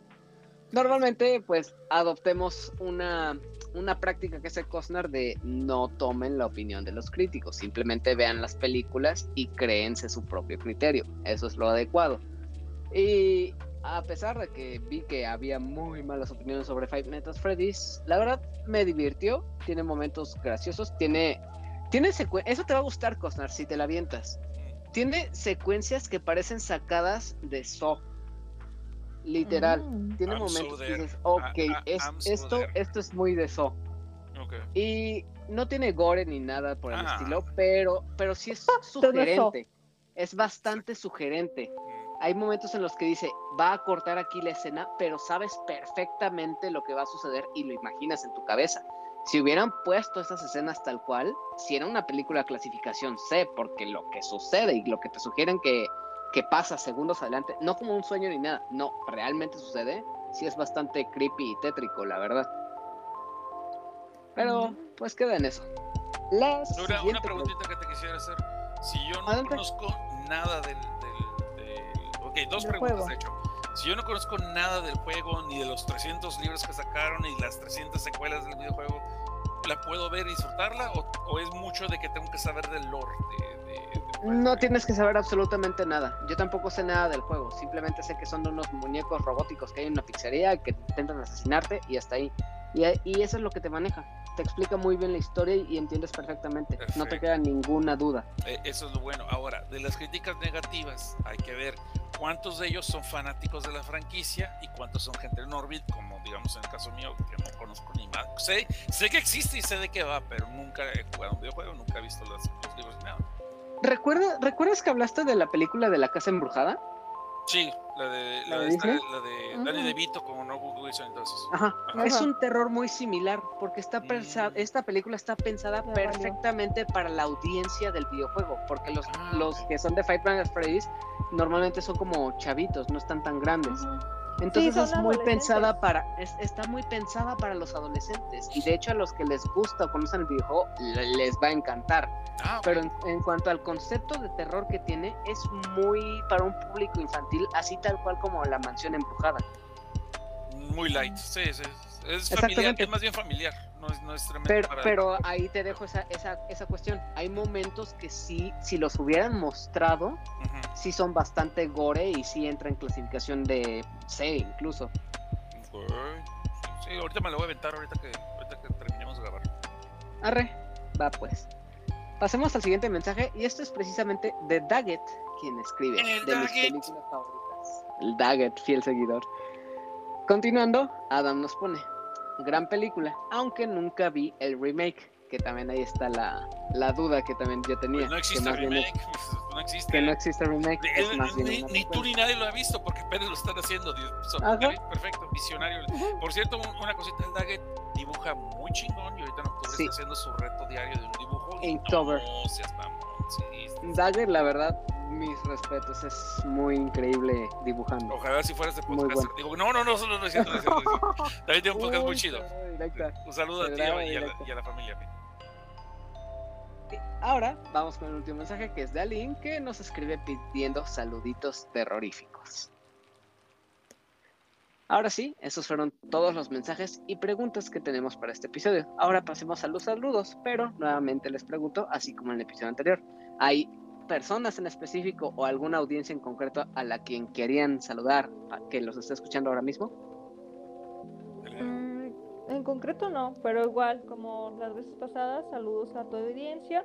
Ahora la de. Cosna, que, que yo creo que ya vino a visitar, y parte de la mía. Ah, perfecto. Voy a hacerle copy paste a lo que ella dijo. No, no. Es- sí, dos. Sí, pues saludos a las audiencias de nosotros. Espero que les haya gustado esta colaboración. Eh, pónganle un comentario y una palomita, una garrita arriba a este programa. Recomiéndalos. Pongan los comentarios. Sí, yo vine aquí por el pinche Cosnar. O también pueden poner a qué chingados viene el Cosnar. también pueden poner. Se vale, se vale. Es de- democracia. No es mi programa, ¿Lo así que la, puntuación negativa a mí no me afecta.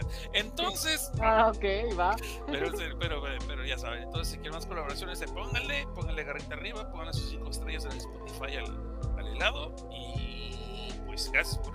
Gracias por aguantarme. Gracias por invitarme. Eh, para nada, estuvo increíble, ¿eh? Y lo dirás de broma, pero ya en el episodio anterior ya me, ya me llegó uno de tus seguidores diciendo, ay, vengo por parte de Cosnar. Y yo, ay, qué bonito. Es qué. Grammys- mis Grammys y Critters son siempre bien chingones. Son, son la onda, la neta. Muy bien, pues ahora continuamos con los saludos de mi parte. Y pues son los saludos tradicionales, así que saludos y abrazos para Lynn. También para Enedita Bustamante, que está aquí Me acompañándonos en suena este ese momento. nombre, güey, me suena. Sí, de dónde será, ¿eh? Una, una bichi vieja enfadosa. que le da miedo, que le da asco el chicle. Ah, Que ya sabemos que regalarle esta Navidad. ¡Sí! Pero hay que dejarlos en Igual. el sol unos dos días. ay, no. Ah, para que se que, para que se peguen sabrosos los zapatos. Ay, no, no, no. Continuando, saludos para Salma Jiménez, para Javier Castañeda, a Mauricio Garduño, a Soy la Marmota, a Sabo, a Paquito, a Abraham, Emiliano, Sequito, Yori y Ares, a Sejim de la de A la Aventura, a Mike Eh. Santana y Juan Su de Fugitivos Podcast, Alex, Rob, Ingenierillo, Eddie y Samper, obviamente también al buen Cosnar que está aquí ahora mismo acompañándonos.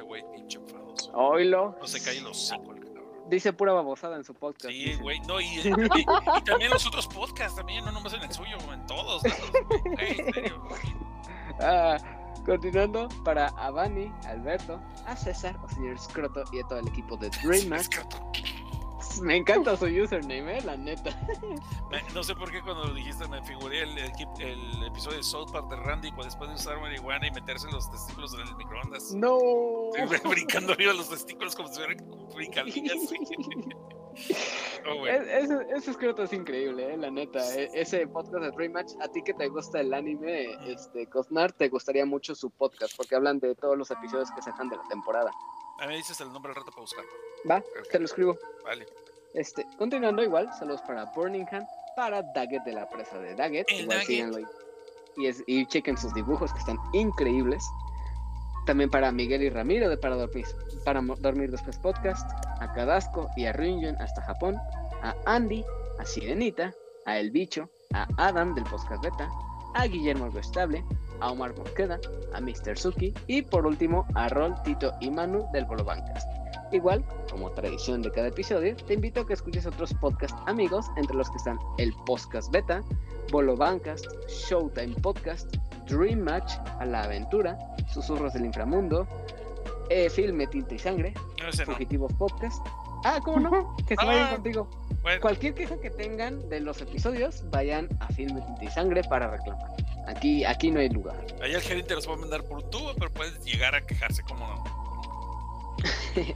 Y ya que estamos con las recomendaciones de podcast, eh, nuevamente, siguiendo con la tradición, les voy a pedir que si tienen alguna otra recomendación sobre cines, series, pel- este canal de YouTube, música, etcétera, relacionado a la temática de terror, pues que nos puedan compartir para la audiencia que nos está escuchando. Eh, yo de, mm, de podcast, bueno, puede decir que podcast, eh, es eh, de un colectivo oaxaqueño, se llama, no sé si está en Spotify, pero en iVoox está y se llama El Baúl de las Leyendas. Y te lee leyendas, bueno, interpreta leyendas mexicanas, o sea, es como si estuvieras escuchando una radionovela. Entonces, Está, está muy chida, la neta, para, para escucharla de- mientras estás haciendo de comer o estás haciendo otras cosas, está muy perrita. ¡Calimán! Perdón, recordé esos viejos tiempos. ¿Y tú, Recostner, ¿qué, qué recomendación te gustaría dar para esta ocasión? Híjole, no he podido avanzar en muchas cosas esta semana por el trabajo, pero recomendaría que le dieran una oportunidad a la nueva serie que está en Hulu de Goosebumps.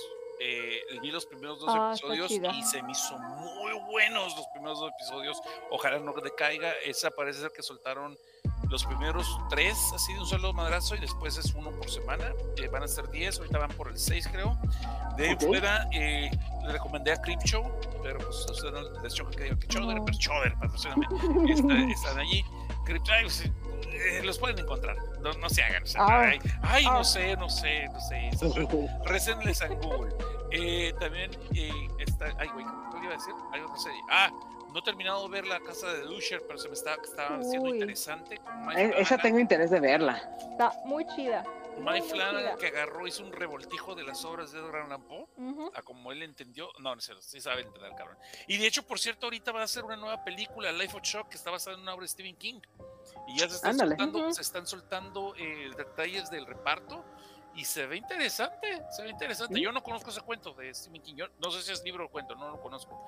No sabía que, o sea, no lo conocía. Yo pues, ahora lo voy a buscar, ¿no? Porque pinche pausa, tienen que leer todo antes que, que, que no he leído nada de Stephen King de los últimos 10 años, creo.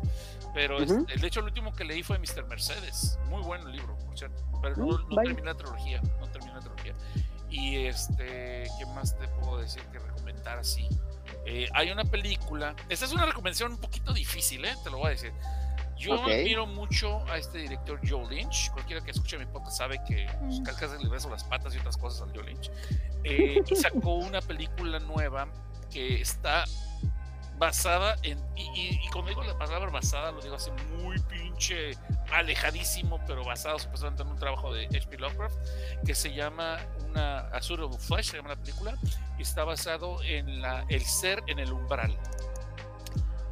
No tiene gran cosa de pinche basado, pero va bien. Nomás que en vez de buscar una película de terror, más bien yo diría que es como una especie de thriller erótico policíaco. ¿No? Ok, qué combinación tan rara. Sí, está bien pinche rara la película. Eh, donde pues una psicóloga, eh, eh, una psicóloga le llega a un vato pidiéndole ayuda rápida porque le urge, porque siente que su papá le va a robar el cuerpo. Al principio, Ok. obviamente, la psicóloga trata de ver, güey, pues, ¿por qué estás diciendo eso? Y a ver, vamos a ver qué traumas trae, hablan de tu mamá, etcétera, etcétera. Y el, y el vato eh, insiste, insiste que su papá le quiere robar el cuerpo. Ah, y después, pues pasan cositas, vemos que se estremece y cambia la personalidad del chamaco, pero así como que le hubiera caído agua para el chipiorca, se vuelve después a revertir su personalidad. Y la, la doctora desde entonces queda como medio obsesionada con el morrillo este, con el joven, sí, pues es jugar la señora. Y lo peor del caso es que podemos ver que tal vez el morro no estaba tan paranoico como pensaba al principio. Y pues aquí la morra se ve envuelta en una maraña de conspiraciones con eh, artes ocultas, magia negra y pues un libro medio raro que se llama Necronomicon, no sé, no sé si le suena el nombre. Este, y bueno, este, pues es lo en la película, tan lo que estoy seguro que eh, Cthulhu TV al rato va a hacer su video con el Carmelo. Un saludo, Carmelo. Y este, pero es una película medio difícil de recomendar porque no es para todos. Es una película que digo, tiene erotismo, eh, tiene escenas sexuales, pero tiene buen gore. Ah, ok. Y el ritmo, el ritmo está un poquito disparejo, pero todavía estoy analizando la película. De hecho, y, se- y les recomiendo esto porque estaba en festivales ahorita, pero ahorita este viernes va a estar en video on demand en Prime Video. Solo la pueden rentar. Ok. No sean marros, renten el hambre, tantito. Pero falta que esté aquí en. Falta que llegue. porque- ajá. No, es que según puede yo, estar- es que según yo va a estar en video. De... Ah, güey, a lo mejor tienes razón que no está en todos Es que hay veces que ustedes, o sea, en Estados Unidos sí tienen el poder rentarla, Ajá. pero aquí lo quieres rentar tú o buscas en Google y te dice, no está disponible en la Sí, región. exacto. Aunque la, la pueda, o sea, aunque tú la quieras rentar, te sale con que no está disponible. A veces me O la como aplican lo a mí, que- ¿eh? A ver, la aplican a mí, ya ves que tengo un Roku, lo Sí. mucho. Y Roku dice, ah, sí está disponible en tal plataforma. Ay, voy de hoy y luego que Ah, sí. no está disponible en tu país. Yo, huevos. Sí. O como lo que mencionaste de la de Good Bombs, allá en Estados Unidos está en. Hulu, aquí la Aquí tenemos en en, Star. Plus, si no me equivoco. No, está en Disney. Es ¿Disney? que es la misma compañía. Sí, porque la Disney, estoy Disney, viendo. es la misma compañía. Pero según yo ya aquí la aventaron toda, porque yo la estoy viendo a la hora de la comida. Ah, cabrón, se la sacaron toda. Y sí, Van a ser 10 Fue a todo- episodios. Creo que es- creo que voy en el 8, no sé, pero ya voy muy avanzada y ¿Y va bien? y la neta sí, ¿eh? Güey, el, Vaya, el- el- no. el final del episodio 2 me, que se me salió a decir, ¿qué chica? ¿What the fuck? El final del De episodio hecho- 2, el del billar. De hecho el el monito, el Billy, se ve más terrorífico. Ah, ese güey, el Slappy.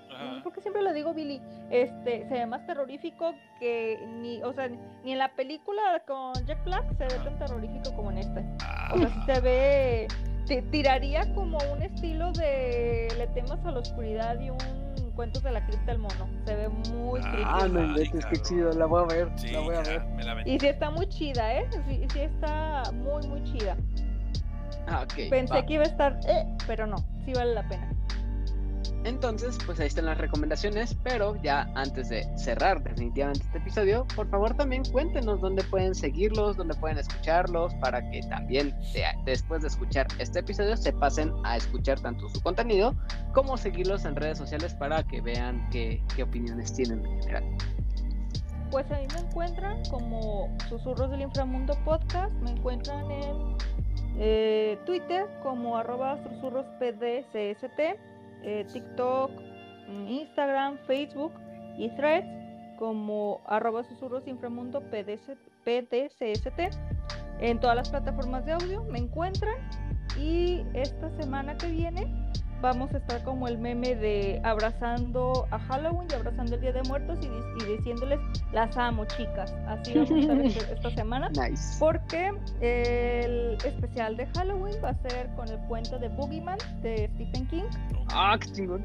Este, y el especial de Día de Muertos va a ser eh, inspirado haciendo, pues, conmemorando y honrando a cuatro ensayistas mexicanas, cuentistas de terror del siglo pasado, como Amparo Dávila, Guadalupe Dueñas, Leonora Carrington y e Inés Arredondo.